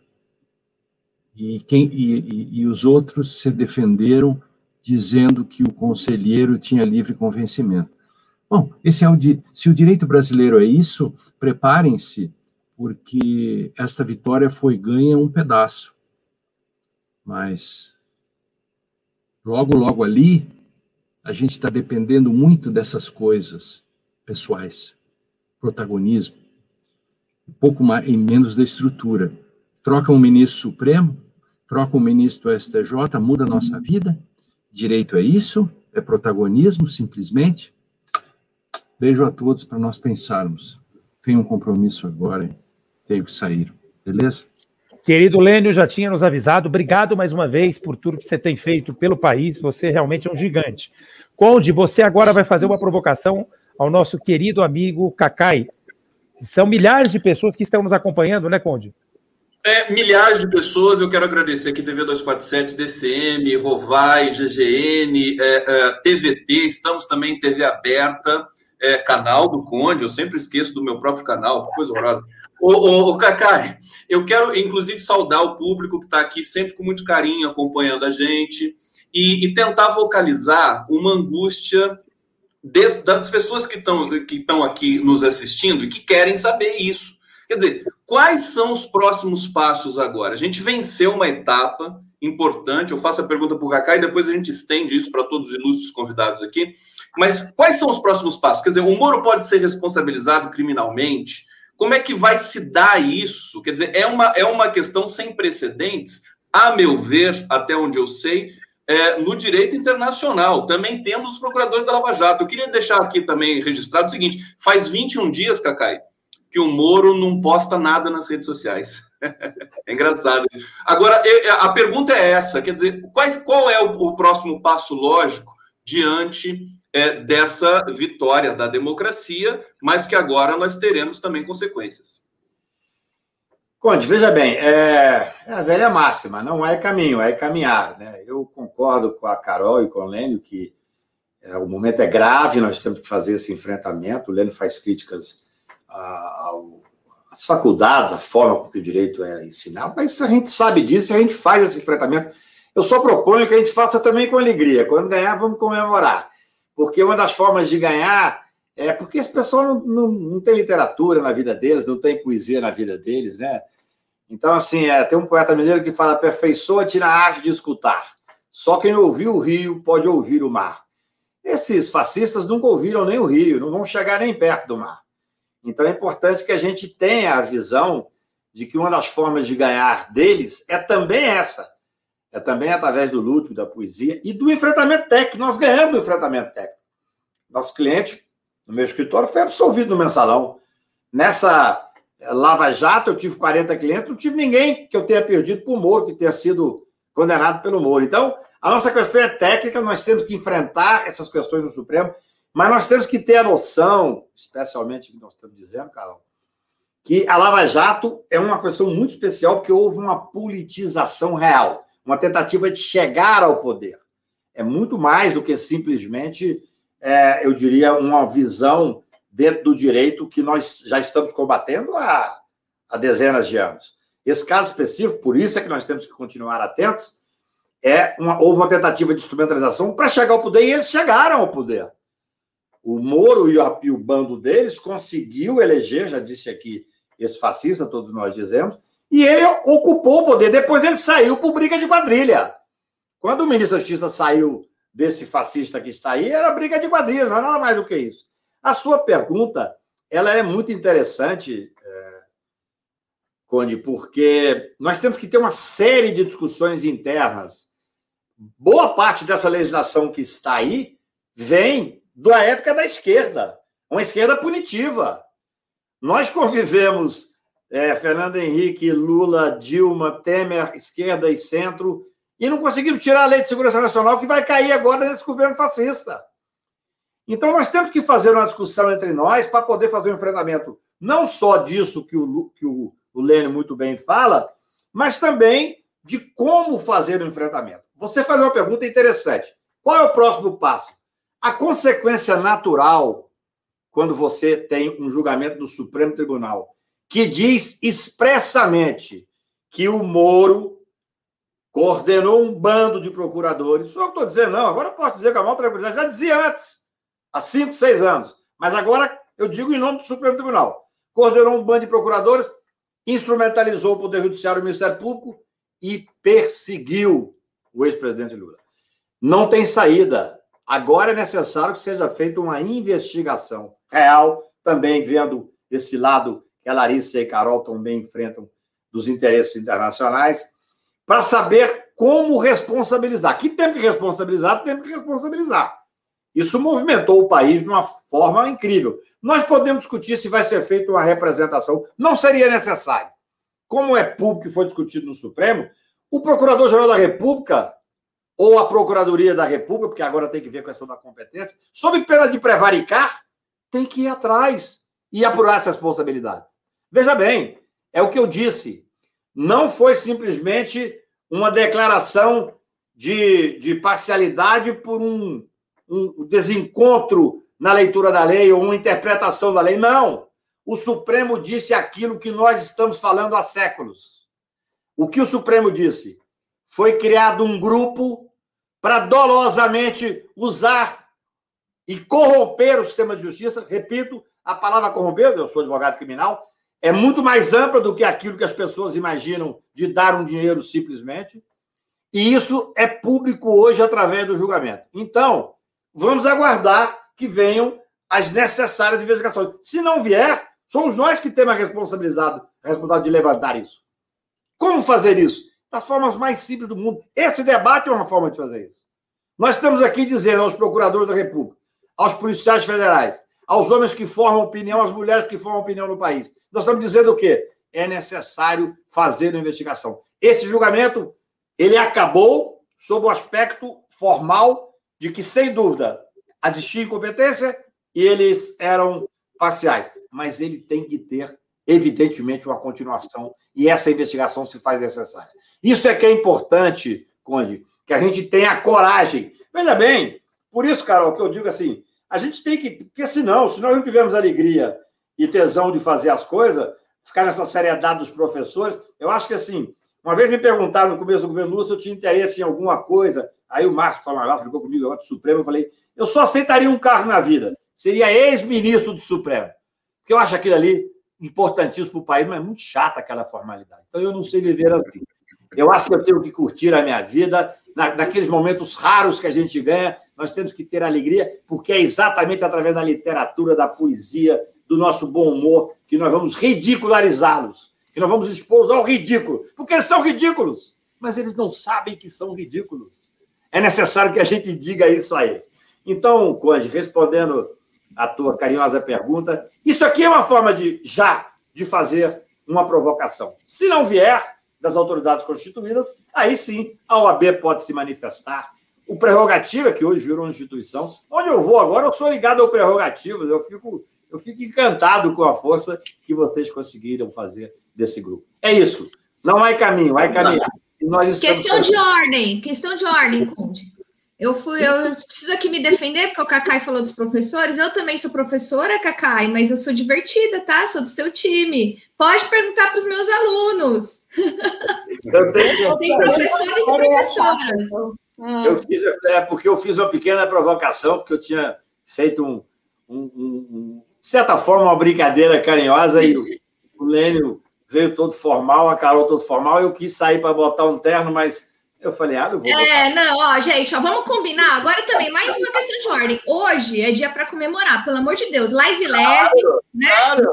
Vamos ficar leve, vamos, vamos aqui comemorar, fazer um papo, porque ninguém aguenta a aula no sábado de manhã. Vamos pronto, lá. Pronto, já, já que a gente entrou no clima de descontração, vou passar a palavra para a Priscila, depois para a Larissa, mas antes, então, vamos, vamos, ah, vamos nos divertir um pouquinho porque tem um vídeo aqui muito fofo, muito bacana. Vou passar para vocês agora. Atenção, preparem-se. Trata-se sim onde se situa o juízo do local onde os atos teriam sido cometidos. É isso que me motivou a manter a competência, eh, a indicar exatamente como deve se fazer quando se declara incompetência, indicar como juízo competente a Justiça Federal do Distrito Federal. Tchau, querida. Eu vou pedir todas as vênias à divergência para entender que a competência seja do Distrito Federal. Tchau, querida. Acompanho o eminente relator. Tchau, querida. Eu vou pedir a, diver... a vênia à divergência bem fundamentada, como só ia acontecer no ministro Alexandre de Moraes, e acompanhar o eminente relator, ministro Luiz Edson Fachin. Tchau, querida. Neste caso, me parece a que eu devo acompanhar exatamente nos termos por ele posto, por ele posto e é como voto, presidente. Tchau, querida. Pedindo todas as vênias, acompanho o voto do eminente relator. Tchau, tchau, querida. Muito bom. O vídeo editado pelo Migalhas aqui, um dos sites jurídicos, o site jurídico mais importante do país. O Marco Aurélio voltou aqui, passando para Priscila Pamela, na sequência, comentando a questão do Cacai, a questão da alegria, a questão também que nós precisamos ter essa alegria para praticar não só o direito, mas também a defesa da democracia.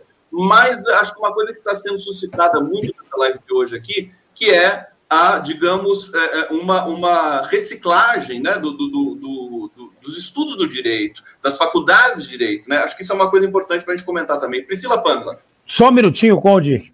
É a máxima que eu sempre uso, né, Fabiano? Só um minutinho, desde a época da faculdade.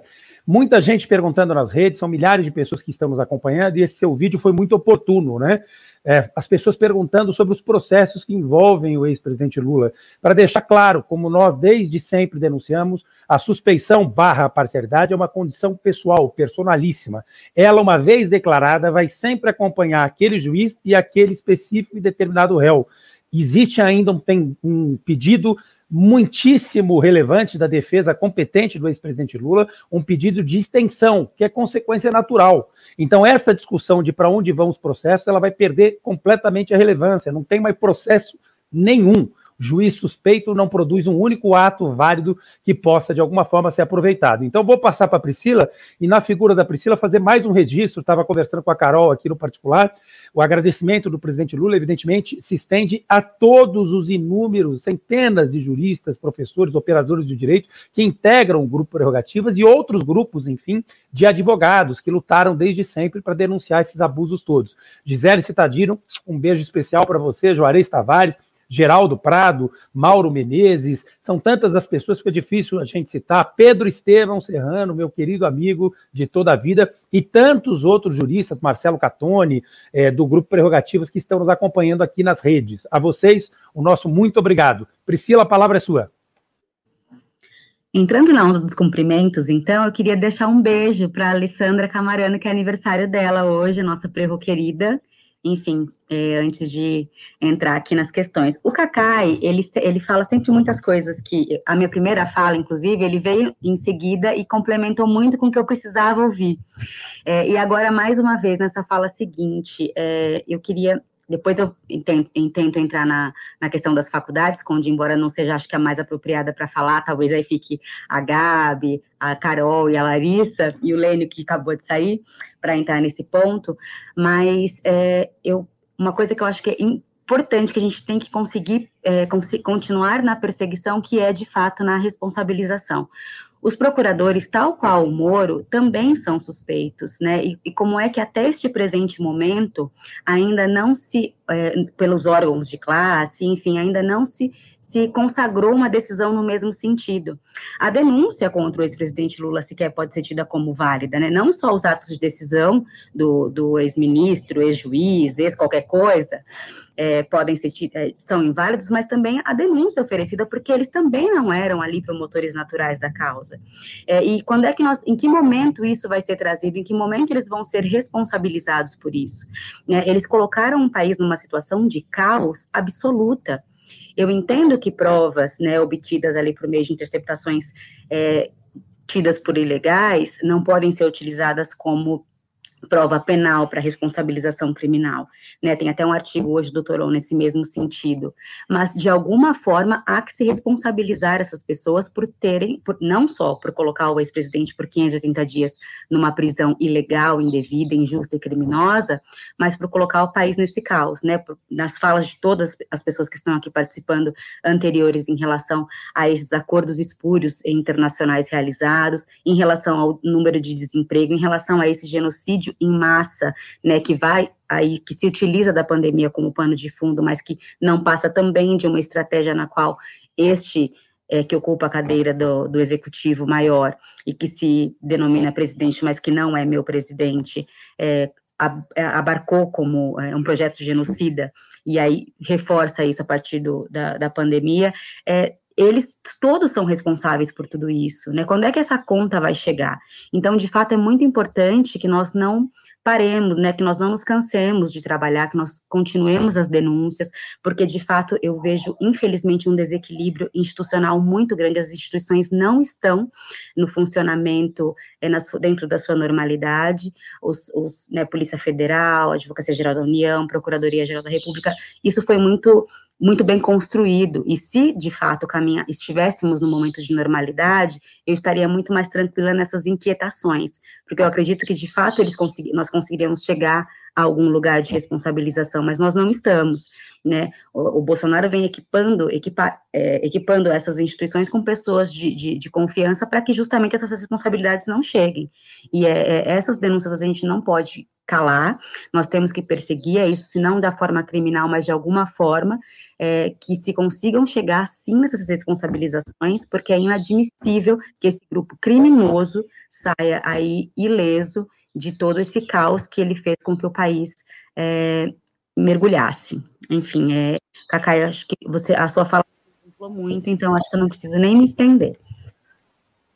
Conde, você está programando alguma coisa, mas agradecer Na também verdade, a TV de Galha, abriu, né? Abriu questão de ordem aqui mais uma vez. Gabriela, querida, você quer dar um recado? Pode falar, Gabi. A Gabi caiu. Vocês estão me ouvindo? Não, Peraí, agora vocês estão me ouvindo? Agora sim, Gabi. Ah, então tá. Eu tava falando sozinha. Pode falar? Pode falar. Gente, eu só queria mandar um beijão pra Janja, que ela tá acompanhando a gente aqui, uh, tá assistindo a live. Ela assiste quase todas as nossas lives. E um beijão, Janja. E ela tá pedindo para mim também a camiseta. Uh, gente, eu comprei essa camiseta numa banquinha no acampamento Lula Livre, quando a Carol lançou o livro Comentários a um Acordam é, como é que é mesmo, Carol, anunciado. o nome do livro? Era o comentário de uma sentença anunciada do acórdão. Oi? Anunciado. Anunciado, Gabi, anunciado. É, comentários do acordo anunciado também. E aí a gente foi lá, né, Marco? Foi eu, o Marco, tava a, Gisele, a professora Gisele Stadino, a Carol também lá em Curitiba, e tinha uma banquinha na frente do acampamento e eu comprei lá no dia essa camiseta. Agora não sei, acho que a gente vai ter será que mandar fazer um lote, porque a Janja que quer. O Lula vai deixar a Janja usar essa camiseta? Opa! Será? É... Será? Esses dias a Janja usou uma camiseta muito legal. Camiseta, hein? É, imagine a dor, adivinha a cor, que repercutiu demais nas redes. Quero mais uma vez agradecer a Coalizão Negra, que está junto com o Grupo Prerrogativas nessa campanha e também na campanha que abriu essa live, tem gente com fome.com.br. Muito bom o registro, querida Gabriela. É, Conde, nós vamos, antes da Larissa. Não, a Larissa comenta e depois a gente inicia o último bloco. Com Aí a gente inicia o último bloco, exatamente. Larissa, querida. querida. Larissa. Bom, eu gostaria de complementar aqui a, a foto, a, a fala da Carol, né, é, sobre o, a violação do acordo de assistência judiciária em matéria penal, é, porque é, nós temos que entender que esse acordo ele estabelece formalidades para essa cooperação jurídica internacional com uma finalidade muito importante que é a de salvaguardar a soberania nacional. Né? Então essa cooperação ela deve passar é, por uma autoridade central, que no Brasil é o Ministério da Justiça. E o que, que aconteceu no âmbito da Lava Jato? A cooptação dos agentes brasileiros permitiu que contatos e diligências processuais acontecessem diretamente entre eles e agentes estadunidenses, como membros do, do DOJ, que é o Departamento de Justiça, sem o intermédio do Poder é, Executivo. E foi isso exatamente que possibilitou, inclusive, a visita clandestina de agentes do DOJ e do FBI à sede do Ministério Público Federal em Curitiba e o repasse de informações sigilosas, o depoimento de testemunhas em solo americano, inclusive sem a garantia de salvo de salvo-conduto, né? Então aqui ficou muito clara a intervenção, eu diria escandalosa dos Estados Unidos na esfera é, soberana política e econômica brasileira e a violação, inclusive, de inúmeros princípios do direito internacional, certo? E eu não vou nem falar ainda da compensação financeira pelos serviços prestados, né? A partir daquela ideia lá da, da é, Fundação Lava Jato. Mas foi a violação da soberania brasileira que impacta de uma forma espetacular, desastrosa, né? é, no futuro do país. Em relação à soberania política, a gente teve aí a intervenção é, é, que impediu a, a, a, candidatura do Lula e é, a eleição do Bolsonaro, e, e, e, que propiciou todo esse quadro, esse genocídio, inclusive, que a gente está vivendo hoje. E no caso da soberania econômica, a Lava Jato possibilitou o desmonte de grande parte do patrimônio nacional, enfim, e, e, e feriu de morte né, a, a, a, soberania econômica do nosso país. Mas eu gostaria ainda de enquadrar isso, isso tudo dentro de um conceito que é esse conceito que eu, nós temos trabalhado de guerra híbrida, que é um conceito de um, de um analista norte-americano chamado Andrew Curíbico, é, e ele, ele explica o, a guerra híbrida como, um, como uma espécie de conflito ou conflitos que são provocados por agentes externos. E, e, de que forma? Esses agentes eles exploram diferenças ou rivalidades históricas, ou também podem ser étnicas, religiosas, é, sei lá, é, socioeconômicas, geográficas, por meio da transição gradual das chamadas revoluções coloridas para a guerra não convencional. Então, na verdade, nessa concepção de guerra híbrida, na concepção do autor, nós temos duas fases. A primeira fase, que é a revolução colorida, e a segunda fase, que é a, a, a da guerra não convencional, e que aqui no Brasil aconteceu por meio da guerra jurídica. Né? Então, é, trata-se de uma estratégia que é, esse conceito de guerra indireta é, é muito antigo já mas o que o Coríbico faz de novo é unir esses dois componentes, é, identificar a união desses dois componentes como é, essa estratégia de guerra híbrida, né? Começando pela Revolução Colorida, que é, pode ser compreendida como um movimento que parece espontâneo e que visa uma é, mudança de governo. É, as origens desses movimentos estão lá, né, nos, nos países do leste europeu. Vamos lembrar da Revolução Rosa, da Revolução Laranja, enfim. Depois, muitos é, analistas têm dito também que a, a, os eventos da Primavera Árabe se enquadram como revoluções coloridas, né? Mas essas revoluções elas começam com a difusão de determinadas ideias que vão dar o impulso do movimento e com, também, claro, com o recrutamento daqueles operadores que vão colocar essa, esse movimento em prática. Né? Então, não tem nada de espontâneo nessas revoluções coloridas, nada. São é, ideias que são plantadas de fora, ideias contra o governo. Então, são conflitos indiretos que ocorrem por procuração. E por que, que eu estou tocando nesse ponto? Porque no Brasil, é, nós entendemos que é, é, o início desse, dessa guerra híbrida é, remonta às célebres jornadas de junho de 2013, que culminam na eleição de Bolsonaro. Então, parece que, não sei se vocês vão lembrar lá daqueles protestos de rua, que começou como um aumento de alguns centavos né, no preço de passagem de ônibus, é, com a participação de estudantes, enfim, mas muito rapidamente esses protestos se tornaram violentos, foram apoiados pela mídia oligárquica e, de uma forma assim muito rápida, se transformaram é, em protestos contra a corrupção, certo? E aí, principalmente focando contra a, a Dilma e o Lula, e culminaram, três anos depois, no golpe é, a Dilma. É, e, e, em paralelo, vamos lembrar também que foi nessa época que o Edward Snowden, a Carol já comentou isso, revelou né, as práticas de espionagem da NSA, é, incluindo, envolvendo é, é, a Petrobras. Então, só para fechar, é, se houve qualquer espontaneidade naquela jornada de 2013, foi só no começo do movimento, porque depois já houve toda uma instrumentalização daqueles, daqueles eventos, né, para que se é, iniciasse essa narrativa de combate à corrupção é, e, e, principalmente incorporando o mal né, nas, nas pessoas da Dilma é, e, e, e, do Lula. Né? Então, é, é, tudo isso culmina, culmina com, o golpe, com o golpe de 2016, que é, eu gostaria de, de, de dizer que parece que não foi um golpe parlamentar só, foi um golpe multifacetado é, e também judicial, porque vamos lembrar que a, a, Operação Lava Jato começa a operar em 2014.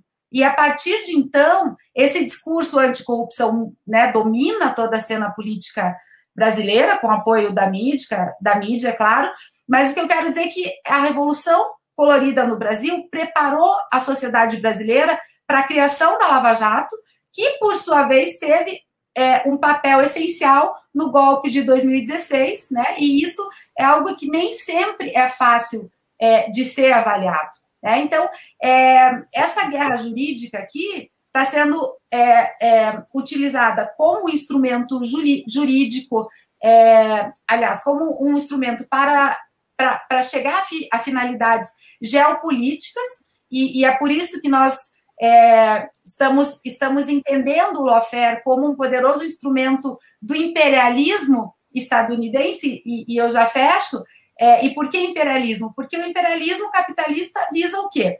Visa promover o bem-estar de uma sociedade a partir da exploração de outra sociedade, certo? E das riquezas naturais, é claro. E como que acontece essa exploração? por meio das privatizações. Então, é desse modo que o neoliberalismo serve aos interesses, a, a, a esses interesses imperialistas, porque permite é, a transferência do bem-estar e da riqueza de um território para o outro, por meio dessas privatizações e, e, e, abertura de mercado. E foi exatamente o que a Lava Jato viabilizou no Brasil, né, com a eleição é, de, de, Bolsonaro, que foi a implementação é, de um projeto a forceps, certo? Um projeto ultra neoliberal que já havia sido rejeitado nas urnas por quatro vezes é, consecutivas. Então, acho importante ver tudo isso dentro dessa perspectiva mais ampla para a gente entender que há sim uma estratégia de guerra sendo implementada no Brasil.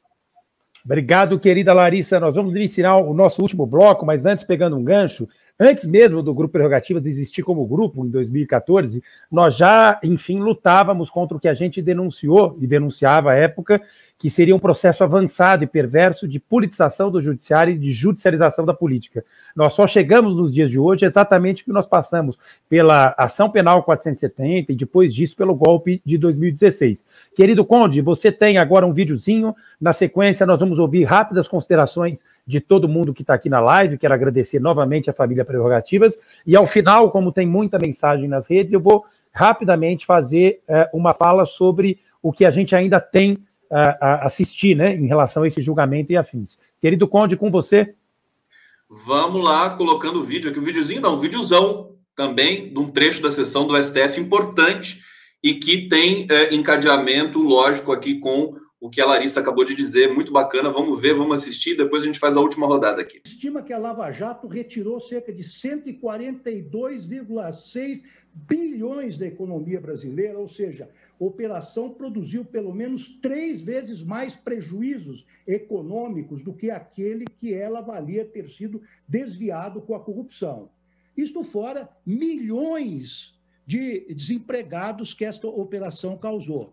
Nós Ministro estamos... Lewandowski, me, me permite, Vossa Excelência acha que o problema, então, foi o enfrentamento da corrupção e não a corrupção? Não, não, não, não, não. Nós, nós, estamos, é, nós estamos concordes, ministro. Vossa Excelência sempre quer trazer a colação, a baila aqui, a questão da corrupção como se aqueles que estivessem contra o modus operandi não é, da Lava Jato fossem favoráveis à corrupção. E quero dizer mais, ministro Barroso, quer dizer, não concordo com Vossa Excelência, data vênia, que as mensagens que foram veiculadas a partir do material arrecadado na operação spoofing, e diga-se, periciado pela Polícia Federal, que foram utilizadas para oferecer denúncia contra os hackers, não constituíram em meros pecadilhos, porque o juiz indicar testemunhas para acusação não me parece um pecadilho, não é? O que, que nos dizem as mensagens? Que os procuradores de Curitiba estavam acertando clandestinamente negociações com autoridades estrangeiras eu pensei que Vossa Excelência fosse garantista, essa é uma prova ilícita, colhida mediante crime. Ilícita, mas pode ser ilícita. Mas, enfim, é, foi amplamente veiculado e não foi adequadamente, a meu ver, contestado. Até a Polícia porque... Federal não atestou a autenticidade dessas provas. Atestou a integridade da, da cadeia de custódia e só não pôde completar a perícia. Mas é produto de crime, por ministro. Por quê? Por quê? Porque os é um crime compensa para Vossa Excelência. O procurador juiz destruíram as provas, deletaram as mensagens. Então, é, existe também o outro ditado, outro provérbio latino, que ninguém pode alegar a própria torpeza em benefício seu. Não é? E os historiadores haverão de avaliar não é, qual foi o resultado prático em termos não é, é da economia brasileira a médio e longo prazo. O que eu posso dizer, desde logo, a Vossa Excelência, que nós retrocedemos da posição de oitava economia do mundo para a décima quarta. Então, é, ministro, de pecadilhos, data vênia, não concordo que estamos tratando de pecadilhos. Estamos tratando de não de pecados morveniais, mas talvez de pecados mortais. Querido Conde, mais uma vez, muito obrigado à TV Migalhas, né? Que tem feito um trabalho realmente incrível, é parceira desde sempre do Grupo Prerrogativas. O Fabiano quer fazer um registro, eu quero aproveitar e fazer um desagravo ao ministro Ricardo Lewandowski, embora ele não precise disso, mas é um gigante, está construindo uma biografia irrepreensível sobre todo e qualquer aspecto, defendendo desde sempre o Estado de Direito, a democracia e as instituições, né? Alguém que tem compromisso, enfim, com essa causa, sempre teve, e é exatamente por isso que nos honra e dignifica. Fabiano, as suas últimas considerações, depois vamos rodar, fazer girar a roda. Obrigado, Marco. Obrigado a todas e a todos. É, o Cacai, você falou um, um, assunto aí da Lei de Segurança Nacional e eu estava pensando aqui, concordo plenamente com você. Aí eu também estava pensando, falei o seguinte, mas é, a lei não precisou ser revogada porque ela nunca foi usada também por esses governos, viu? E aí eu uso, cito também o presidente Fernando Henrique, depois o presidente Lula e o presidente Dilma. É, nunca um governo desses democratas que foram precisaram utilizar de um mecanismo tão baixo para perseguir pessoas. E aí eu estava me lembrando das lives que a gente fez aqui, nós tivemos o Reinaldo, tivemos o Felipe Neto, né? Que são pessoas que a gente sabe que são, não podemos dizer que são pessoas petistas, né? Então são pessoas insuspeitas para dizerem isso. E os dois fizeram o mesmo comentário. Eles falaram o seguinte: eu nunca fui perseguido num governo, nos governos anteriores. Nos governos anteriores nunca ligaram nas redações dos jornais nos quais eu trabalhei para pedir minha demissão. O Felipe Neto, que é um rapaz, né, um jovem de 30 e poucos anos, 33 anos, acho que é isso, né, que tem aí uma profissão super bacana, que conversa com a juventude, recebeu a Polícia Federal na casa dele, com base na Lei de Segurança Nacional. Um advogado, amigo nosso, componente do grupo, é, recebeu, a polícia, é, recebeu a intimação da Polícia Federal porque falou num programa de televisão que ele exercia ali o, a função mais nobre que, que lhe dá, que é o jornalismo, que é a liberdade de expressão. Ele recebeu a Polícia Federal também desse governo.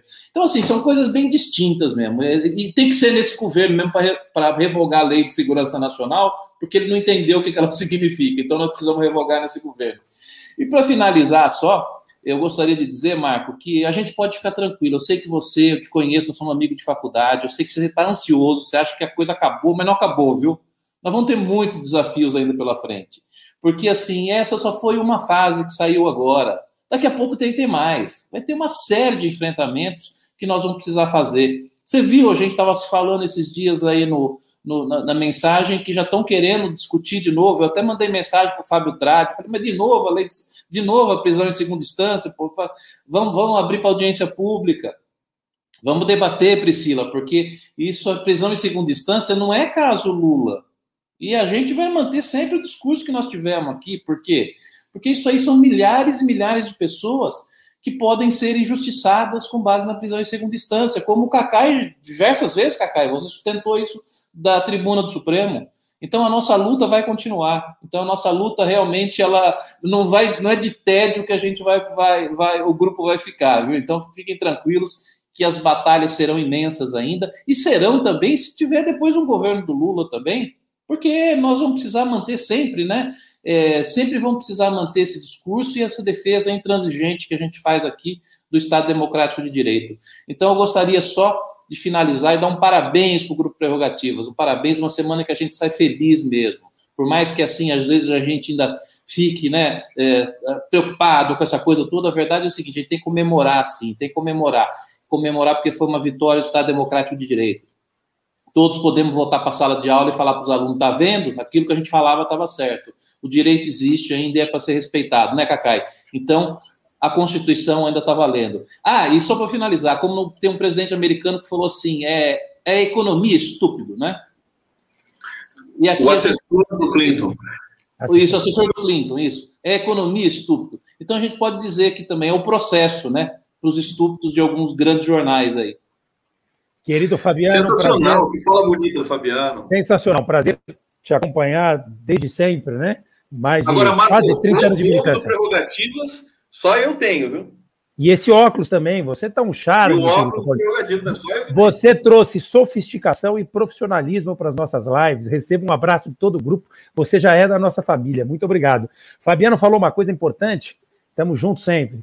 Fabiano falou uma coisa importante, eu quero ouvir o Cacá e nós vamos deixar as mulheres para depois. O nosso grupo, nesse momento, está participando dos debates da Lei de Segurança Nacional na Câmara dos Deputados. Está sendo ouvido como grupo através de requerimentos que foram votados e aprovados pela maioria dos parlamentares, o que para a gente é motivo de muita alegria. E o nosso grupo participou também dos debates do pacote anticrime, né, em que o Cacá, em especial, teve protagonismo muito bacana, quero aqui reconhecer. Portanto, nós sabemos que os desafios são muitos e vamos abraçar cada um deles com a mesma força e com a mesma persistência. Querido Cacai, para suas considerações finais, a palavra é sua.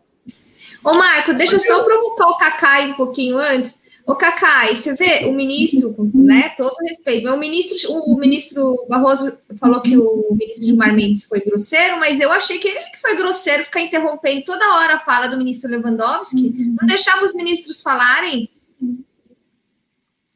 Essa provocação é só porque o Cacai é amigo Vamos lá, Cacá, é, a palavra sua. Eu gosto, que, eu, gosto que eu, eu gosto porque o Cacá ele não tem papas na língua, ele já vai com a. Tô dando um pouco de munição para ele aqui.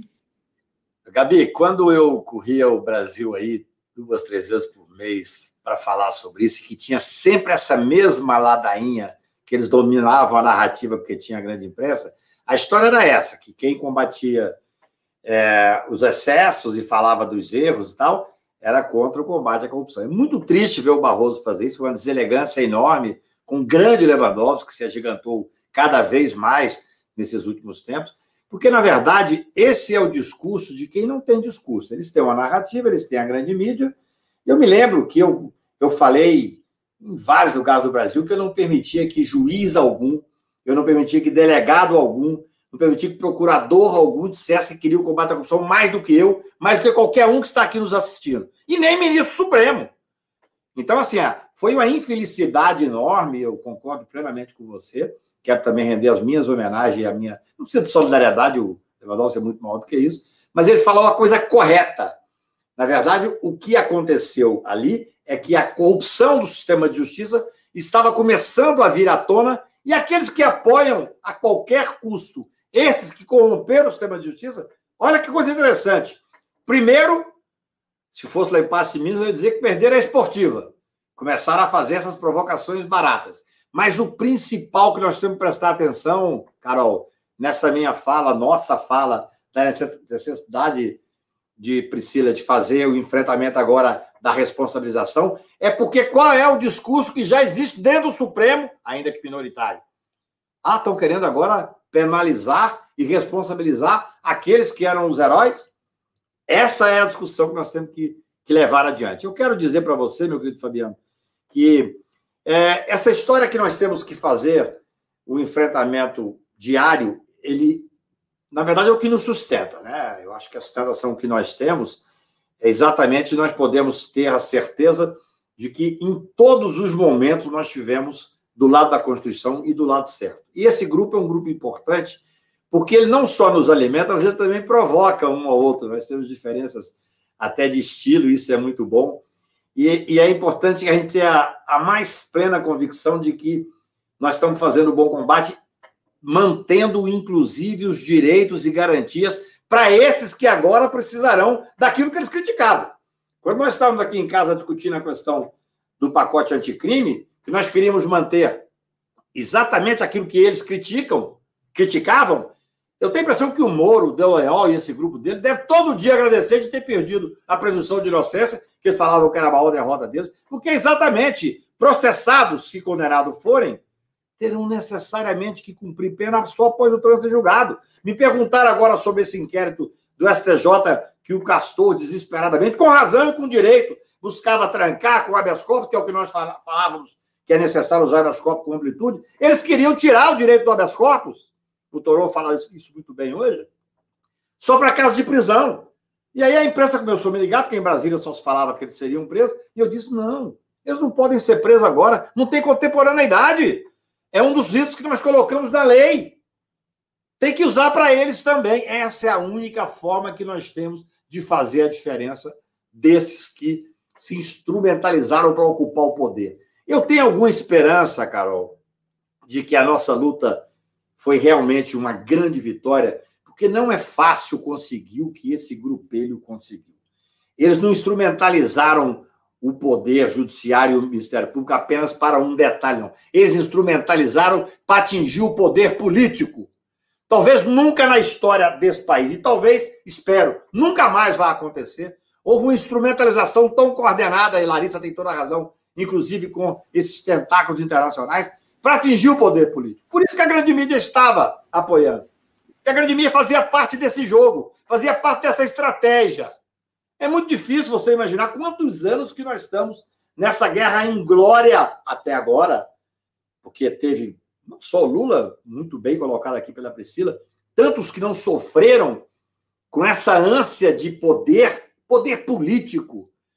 A criminalização da política era uma das bases de sustentação desse grupo. Para quê? Para poder afastar os políticos tradicionais, dentro de uma democracia, os partidos são necessários, para poder apoiar quem? O novo. Quem é o novo? O Bolsonaro. Um homem de 28 anos de Câmara seria o novo. E tantos outros que aparecem agora como salvadores da pátria. A criminalização da advocacia. Quantas vezes nós sofremos, nós advogados que temos a coragem de botar a cara a tapa, sofremos seríssimas críticas da justiça perseguição através de delações fajutas. Então, eu quero ah, parabenizar o grupo, parabenizar os que estão nos ouvindo, parabenizar todos que fizeram algum tipo de resistência. A resistência pode ser no debate, a resistência pode ser através de artigos, a resistência pode ser através de processos dentro do judiciário, mas principalmente nessa criação de um sentimento de necessidade de ter do nosso lado a preservação da Constituição e de uma forma mais ampla, para quem não é advogado, é aquilo que eu chamo, Gabi, de sentimento do mundo. Eu penso que isso é nos une. nós temos a sensação diária, permanente, de que é necessário estar do mesmo lado da luta por um Brasil melhor, mais justo, mais igual. Essa que interessa.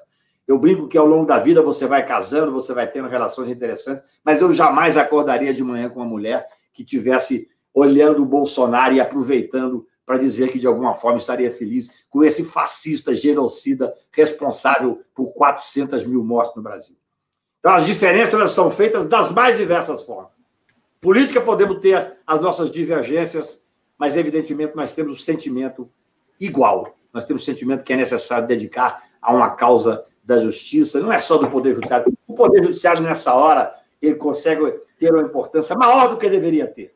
Eu espero chegar um momento em que nós não tenhamos essa importância tão grande da sociedade. E estejamos fazendo a política institucional. Eu digo, Marco que, e Conde, que a coisa que a advocacia me deu de mais importante foi a hipótese de ter voz, de poder falar para vocês, de poder trazer o debate. E é nesse debate que nós nos representamos, nos sentimos representados e que, de alguma forma, nós continuamos a acreditar que vale a pena. Junto com vocês, vale muito a pena. Beijo. Querido Cacai, que coisa linda, sempre muito bom te ouvir. E essa voz também tem, faz muito sucesso cantando, né? Cacai é um grande cantor.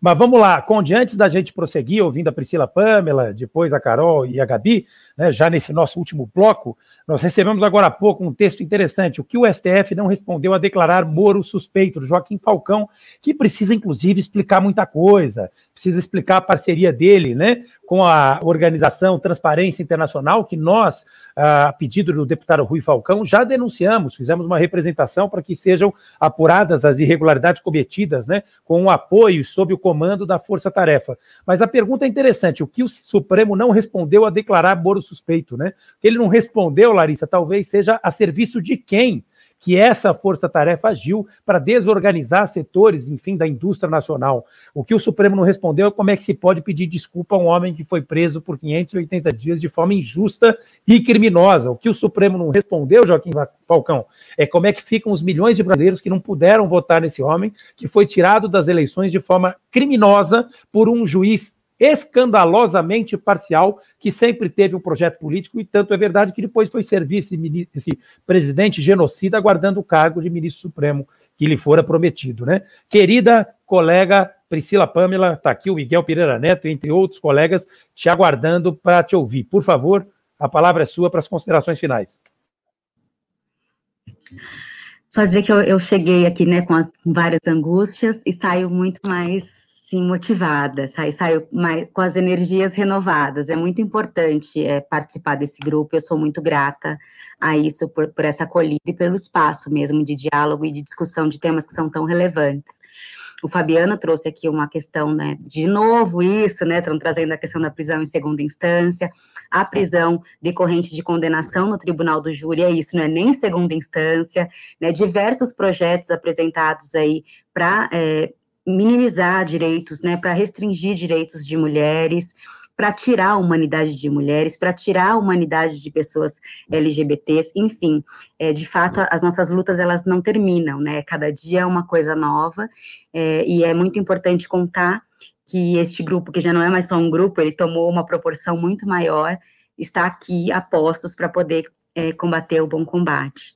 Enfim, é, acho que todo mundo já falou muita coisa importante, não vou ficar sendo repetitiva por conta do horário, mas eu queria agradecer, parabenizar o grupo por essa vitória, porque tem grande parcela aqui da participação do Prerrogativas nisso, cada um que está aqui na live, cada um que integra o grupo e cada um que é apoiador e admirador do grupo, e admiradora, é, e enfim, vamos, comemoremos e amanhã estejamos prontos para as lutas seguintes, que elas são muitas, é, enfim, contem comigo sempre nesse front.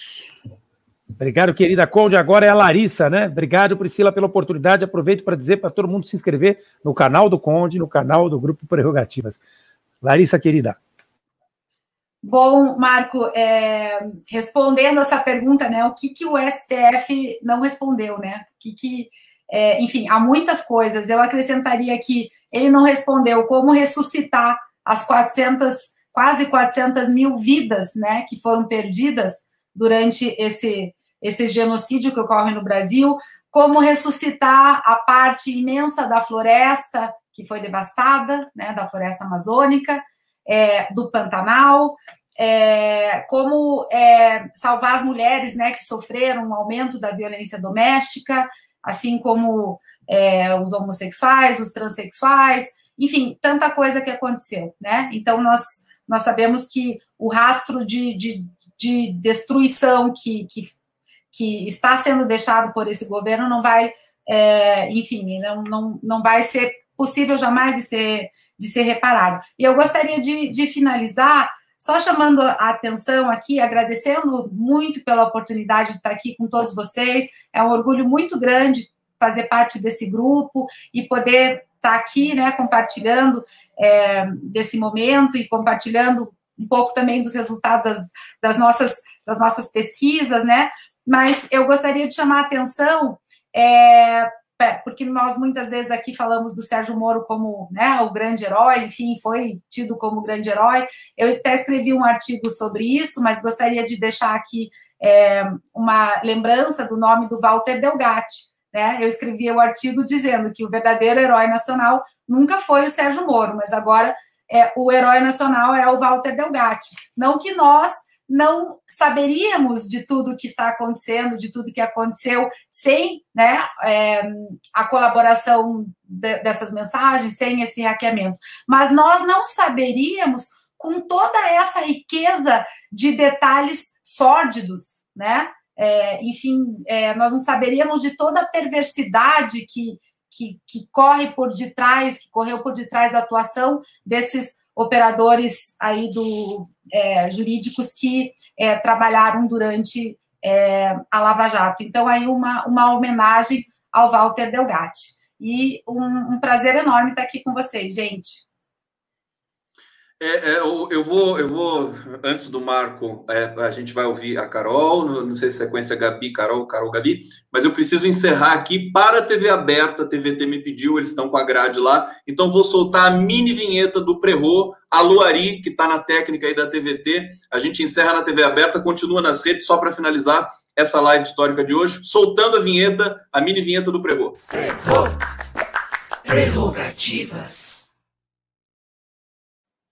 Voltamos e agora estamos. Grande Conde, depois você precisa explicar, né, quem fez essa vinheta, que é realmente incrível. Muitíssimo obrigado mais uma vez.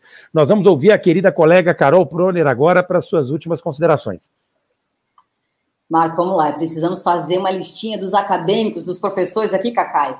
Rubens Casara, Tânia Oliveira, que apesar de ser assessora também da, da, do, do, Legislativo, mas do Senado, mas também é uma acadêmica. Pedro Serrano, vocês já mencionaram, a querida Kenarik. Gisele Citadino, olha, eu estou com um quadrinho aqui que foi enviado pelo presidente Lula ainda quando ele estava no aprisionamento político, na prisão lá em Curitiba, da República. Mandou para nós, para Gisele, para mim, muito orgulho, até mandamos enquadrar, ela mandou enquadrar. É, Juarez Tavares, Geraldo Prado, João Ricardo Dornelles, que está de aniversário hoje, Ney Strozak, Juliana, eh, e além, além do Ney, toda a BJD, que merece todo o nosso carinho, e, e eu faço um, tenho muito gosto de fazer parte da executiva da Associação Brasileira de Juristas pela Democracia, Juliana Neuschwander, Margarida, Margarida Lacombe, que brilhou recentemente, Maíra, que foi também acadêmica formada já com tese da Lava Jato na UFRJ, Luciana Boatê, Ricardo Lodge e assim por diante. Então, parabéns aos professores do grupo e aos acadêmicos. Olha, Cacá, essa é para você. Poesia do Cazuza, né? Vem comigo, no caminho eu explico. Vem comigo, vai ser divertido.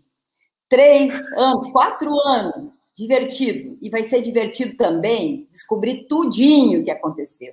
Né? Você sabe, Cacá, como nós trabalhamos lá em Sevilha, você foi a Sevilha e sabe como é o nosso trabalho.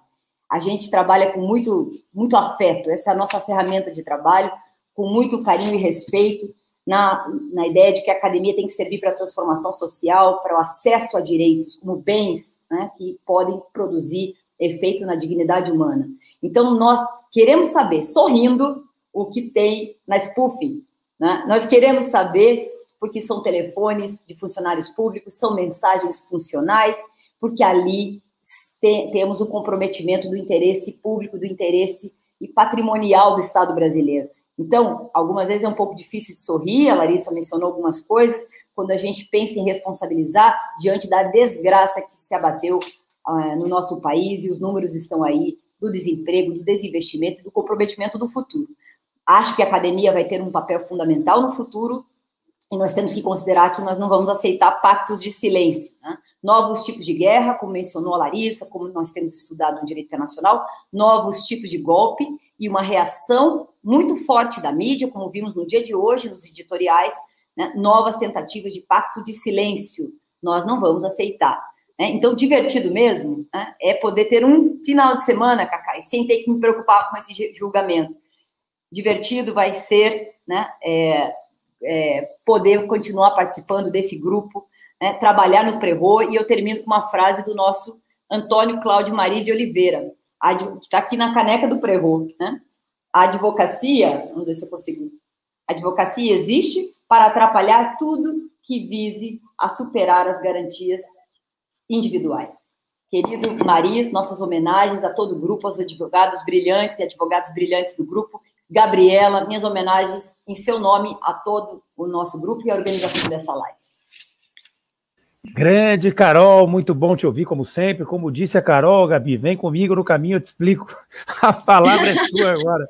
Mal sabe ela da piada interna. Mas vamos lá. Gente, é verdade. Eu vou contar aqui que eu tenho até uma figurinha que eu mando pro Marco, que eu falo que ele é o meu coelho maluco lá da Alice, porque desde que a gente se conhece na época da faculdade, eu não nem pergunto. Ele é, ele é assim, ele inventa as coisas, inventa as loucuras e a gente embarca porque a gente sempre sabe que vai ser bom. E o Prerrogativas é muito isso, né? No começo era um grupo com poucas pessoas e foi crescendo. E o Marco, tive uma ideia, tive uma ideia, e, e ele nunca explica antes. Quando a gente vê, já tá lá. E foi um pouco também dessas lives, né? A gente. É, eu gosto de lembrar, já falei algumas vezes aqui, mas vou, vou lembrar de novo, que a gente começou a pandemia, a gente sempre a gente já vinha, né, a Carol também com os livros, organizando livros, escrevendo, escrevendo artigo, mas as lives deram mais voz para a gente, né? E foi durante a pandemia, um dia, deu cinco minutos no marco, ele colocou o Bruno para aprender em uma semana como é que mexia no tal do Zoom. Fabiano foi pagar Zoom, a gente nem sabia o que era Zoom, fomos descobrir para fazer a primeira live do Prerro. E aí pegou e a gente está aqui, eu estou vendo aqui no chat, gente, a gente tem ficado com uma média de duas mil pessoas só no Prerrogativas acompanhando que a gente fala. E é um negócio que foi um pouco uma ideia meio maluca do Marco, a gente foi embarcando, foi tentando ver como que fazia, deu certo, agora a gente tem o Conde aqui, super profissional, não sei se vocês lembram que no começo era eu que ficava tentando, né? É, o Bruno cansou, aí eu comecei a tocar as lives, e aí agora a gente tem o Conde para ajudar. Então, é um dia assim, é um dos poucos dias, Carol, que a gente pode dar uma relaxada mesmo num sábado, né? De, assim, todo esse, esse, esse sofrimento que nós todos passamos juntos, e isso que é o bom do grupo, da gente ter um ao outro, né? E agora a gente expandiu, a gente tem tanta gente nos acompanhando, parece que, que esse nosso laço ficou assim, ampliado, ficou maior, tantas pessoas que não conseguem entrar no nosso grupo do WhatsApp estão caminhando com a gente. E, e, eu vou falar de novo, assim, o que a gente sofreu sendo vozes isoladas, né? Eu também sou professora, também dou aula, tendo, é, já passei por situação de aluno me gravando em sala de aula, já passei por situação de aluno indo pedir a minha cabeça para o diretor por eu falar sobre direitos humanos, eu não estava falando nem do caso do, do ex-presidente Lula, eu estava defendendo direitos humanos, mas a gente passou, é, é, essa situação da Lava Jato, ela mergulhou o país num, num, reacionarismo muito forte e que a gente vai levar anos para recuperar, gente, anos. E, e, e, eu sinto muito, acho que a Carol e a Larissa, que estão mais em sala de aula, devem estar sentindo isso. Eu estou sentindo uma mudança. Hoje, os alunos, é, que eram, eram poucos alunos, mas você vê, né, gente?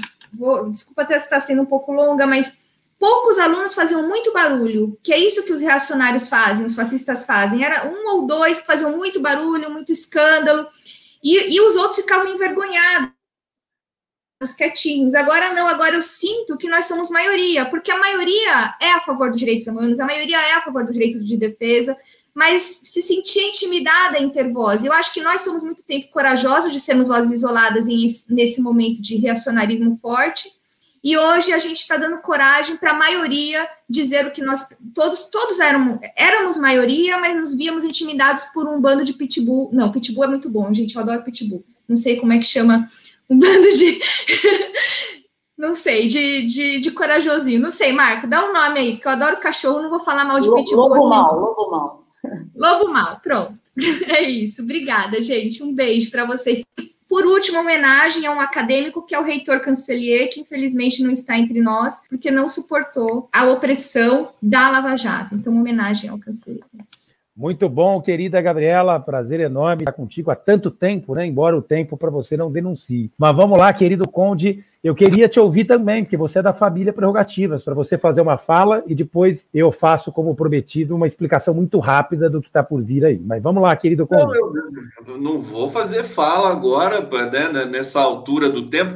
Mas, assim, é, dizer o seguinte: o Marco sabe, todo mundo que está aqui sabe, o público, o quanto eu é, entendi a importância do Prerrogativas já lá atrás, antes de fazer parte né, daquilo. Na verdade, o que nos aproximou foi essa identificação realmente. E, e, e como eu estou feliz né, de ver toda a produção do Prerro no site, nas lives, nos livros, nos artigos é, tomando essa dimensão, essa densidade e, e, e qualificando o debate público nesse país, que nos trouxe até esse momento de uma vitória é, muito forte, né? Que algumas pessoas, o meu coletivo, as pessoas que me seguem nos coletivos das redes digitais, não acreditavam que o STF iria é, é, trazer, digamos, ratificar essas decisões que foram a, a volta da democracia, né? basicamente, para o país nesse momento. Então, só fazer esse registro, felicidade grandes amigos aqui que a gente vai fazendo, a gente tem uma relação de muito afeto também, muita felicidade mesmo. E a gente vai ter, depois da fala do MAC, é, vamos passar aqui o, o, samba do genocida, porque todo mundo pede também, eles adoraram esse samba que é maravilhoso. E mais uma vez a campanha tem gente com fome. MAC, você é meu amigo, querido. Obrigado, querido Conde. Um privilégio ter a, a oportunidade de conviver e aprender com você. Muito obrigado. Como eu disse, você trouxe sofisticação e profissionalismo para todo o grupo e a gente é muito grato por isso, né? Quero só fazer um rápido registro, são milhares de pessoas, a Gabi falou só no nosso canal, mais de duas mil pessoas, mas agora ao vivo nós devemos estar com mais de 30 mil pessoas, pelos números que chegaram, os diversos canais que estão transmitindo, e fora os números da TVT em rede aberta, seguramente passamos os centenas de milhares, como a gente vem fazendo desde o início dessas transmissões. Muito obrigado, Conde, você faz parte disso, não podia deixar de reconhecer, aplaudir e agradecer. Mas muito rapidamente, nós sabemos, enfim, que o jogo só acaba quando termina. Muitas são as dúvidas em relação ao pedido de vista do meu xará, ministro Marco Aurélio Melo, é, mas neste caso em especial, nós temos sete votos formando a maioria para o reconhecimento, que na nossa avaliação era até muito simples de se fazer, da parcialidade criminosa do ex-juiz Sérgio Moro. Como essa questão é uma questão, enfim, de natureza processual, é uma questão que envolve, entre outros aspectos, questões, enfim, de conceitos jurídicos, não há nenhum fato novo que possa provocar a mudança desse cenário. Portanto, aqui na Austrália, Moro já é suspeito, criminosamente suspeito. Isso é importante a gente dizer, e nada vai poder mudar essa condição. E a decorrência natural do reconhecimento dessa parcialidade ou suspeição criminosa desse ex-juiz, que tanto envergonhou a toga em especial, porque seguramente os bons integrantes do Poder Judiciário, que são a imensa maioria, devem estar, assim como todos nós, extremamente envergonhados, vozes isoladas se formam para defender o indefensável. Mas a gente sabe que esse juiz sempre foi um juiz parcial, né? Sempre foi um juiz suspeito. E a maior demonstração disso, nós tivemos a oportunidade de denunciar num artigo que foi o mais lido das últimas semanas, é o tal do segredo dos Tostines, né? Na verdade, vocês bem lembram da bolacha, mas o segredo dos Tostines a gente lançou sobre a situação de incompetência e suspeição do ex-juiz Sérgio Moro, comprovando que a incompetência desse ex-juiz era apenas e tão somente mais um elemento de reforço da sua escandalosa e constrangedora suspeição. Ele sabia desde o início que não podia julgar aquela matéria, ele não tinha jurisdição.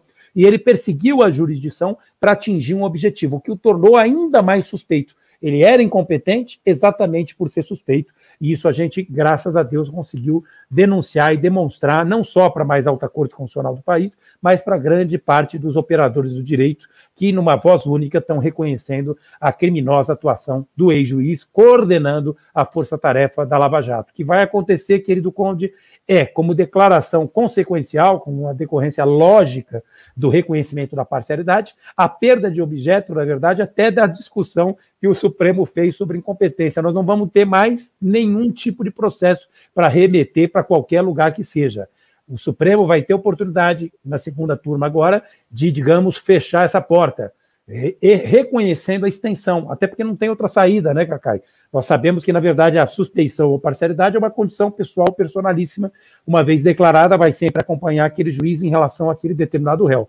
Portanto, os três outros processos, que são uma verdadeira fantasia, não vão mais, não só constranger, enfim, o ex-presidente Lula, mas a todos nós que acreditamos na democracia e que acreditamos no direito, como instrumento de poder, a gente sabe que é, mas também fundamentalmente como instrumento de justiça. Então, bom sábado a todos. Uma alegria enorme estar aqui e vamos ao vídeo do samba do genocida. Beijos e abraços. Beijo para todo mundo. Valeu, gente. Obrigado ao público que nos acompanhou. Valeu.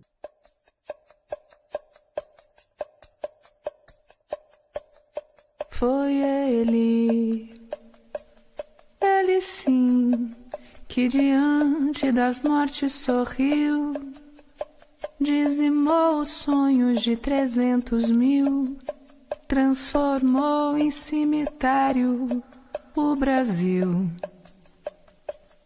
Foi ele, ele sim, sabotou a vacina, ignorou a medicina e vendeu cloroquina como se fosse cura.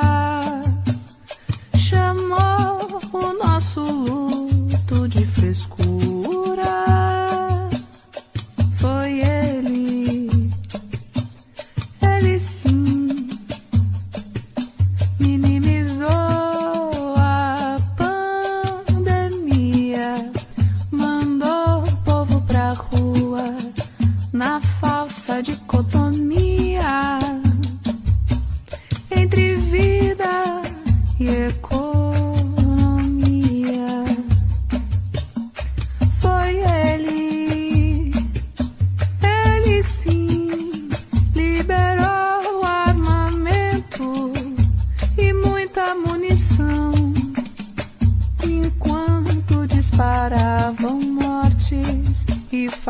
I've come.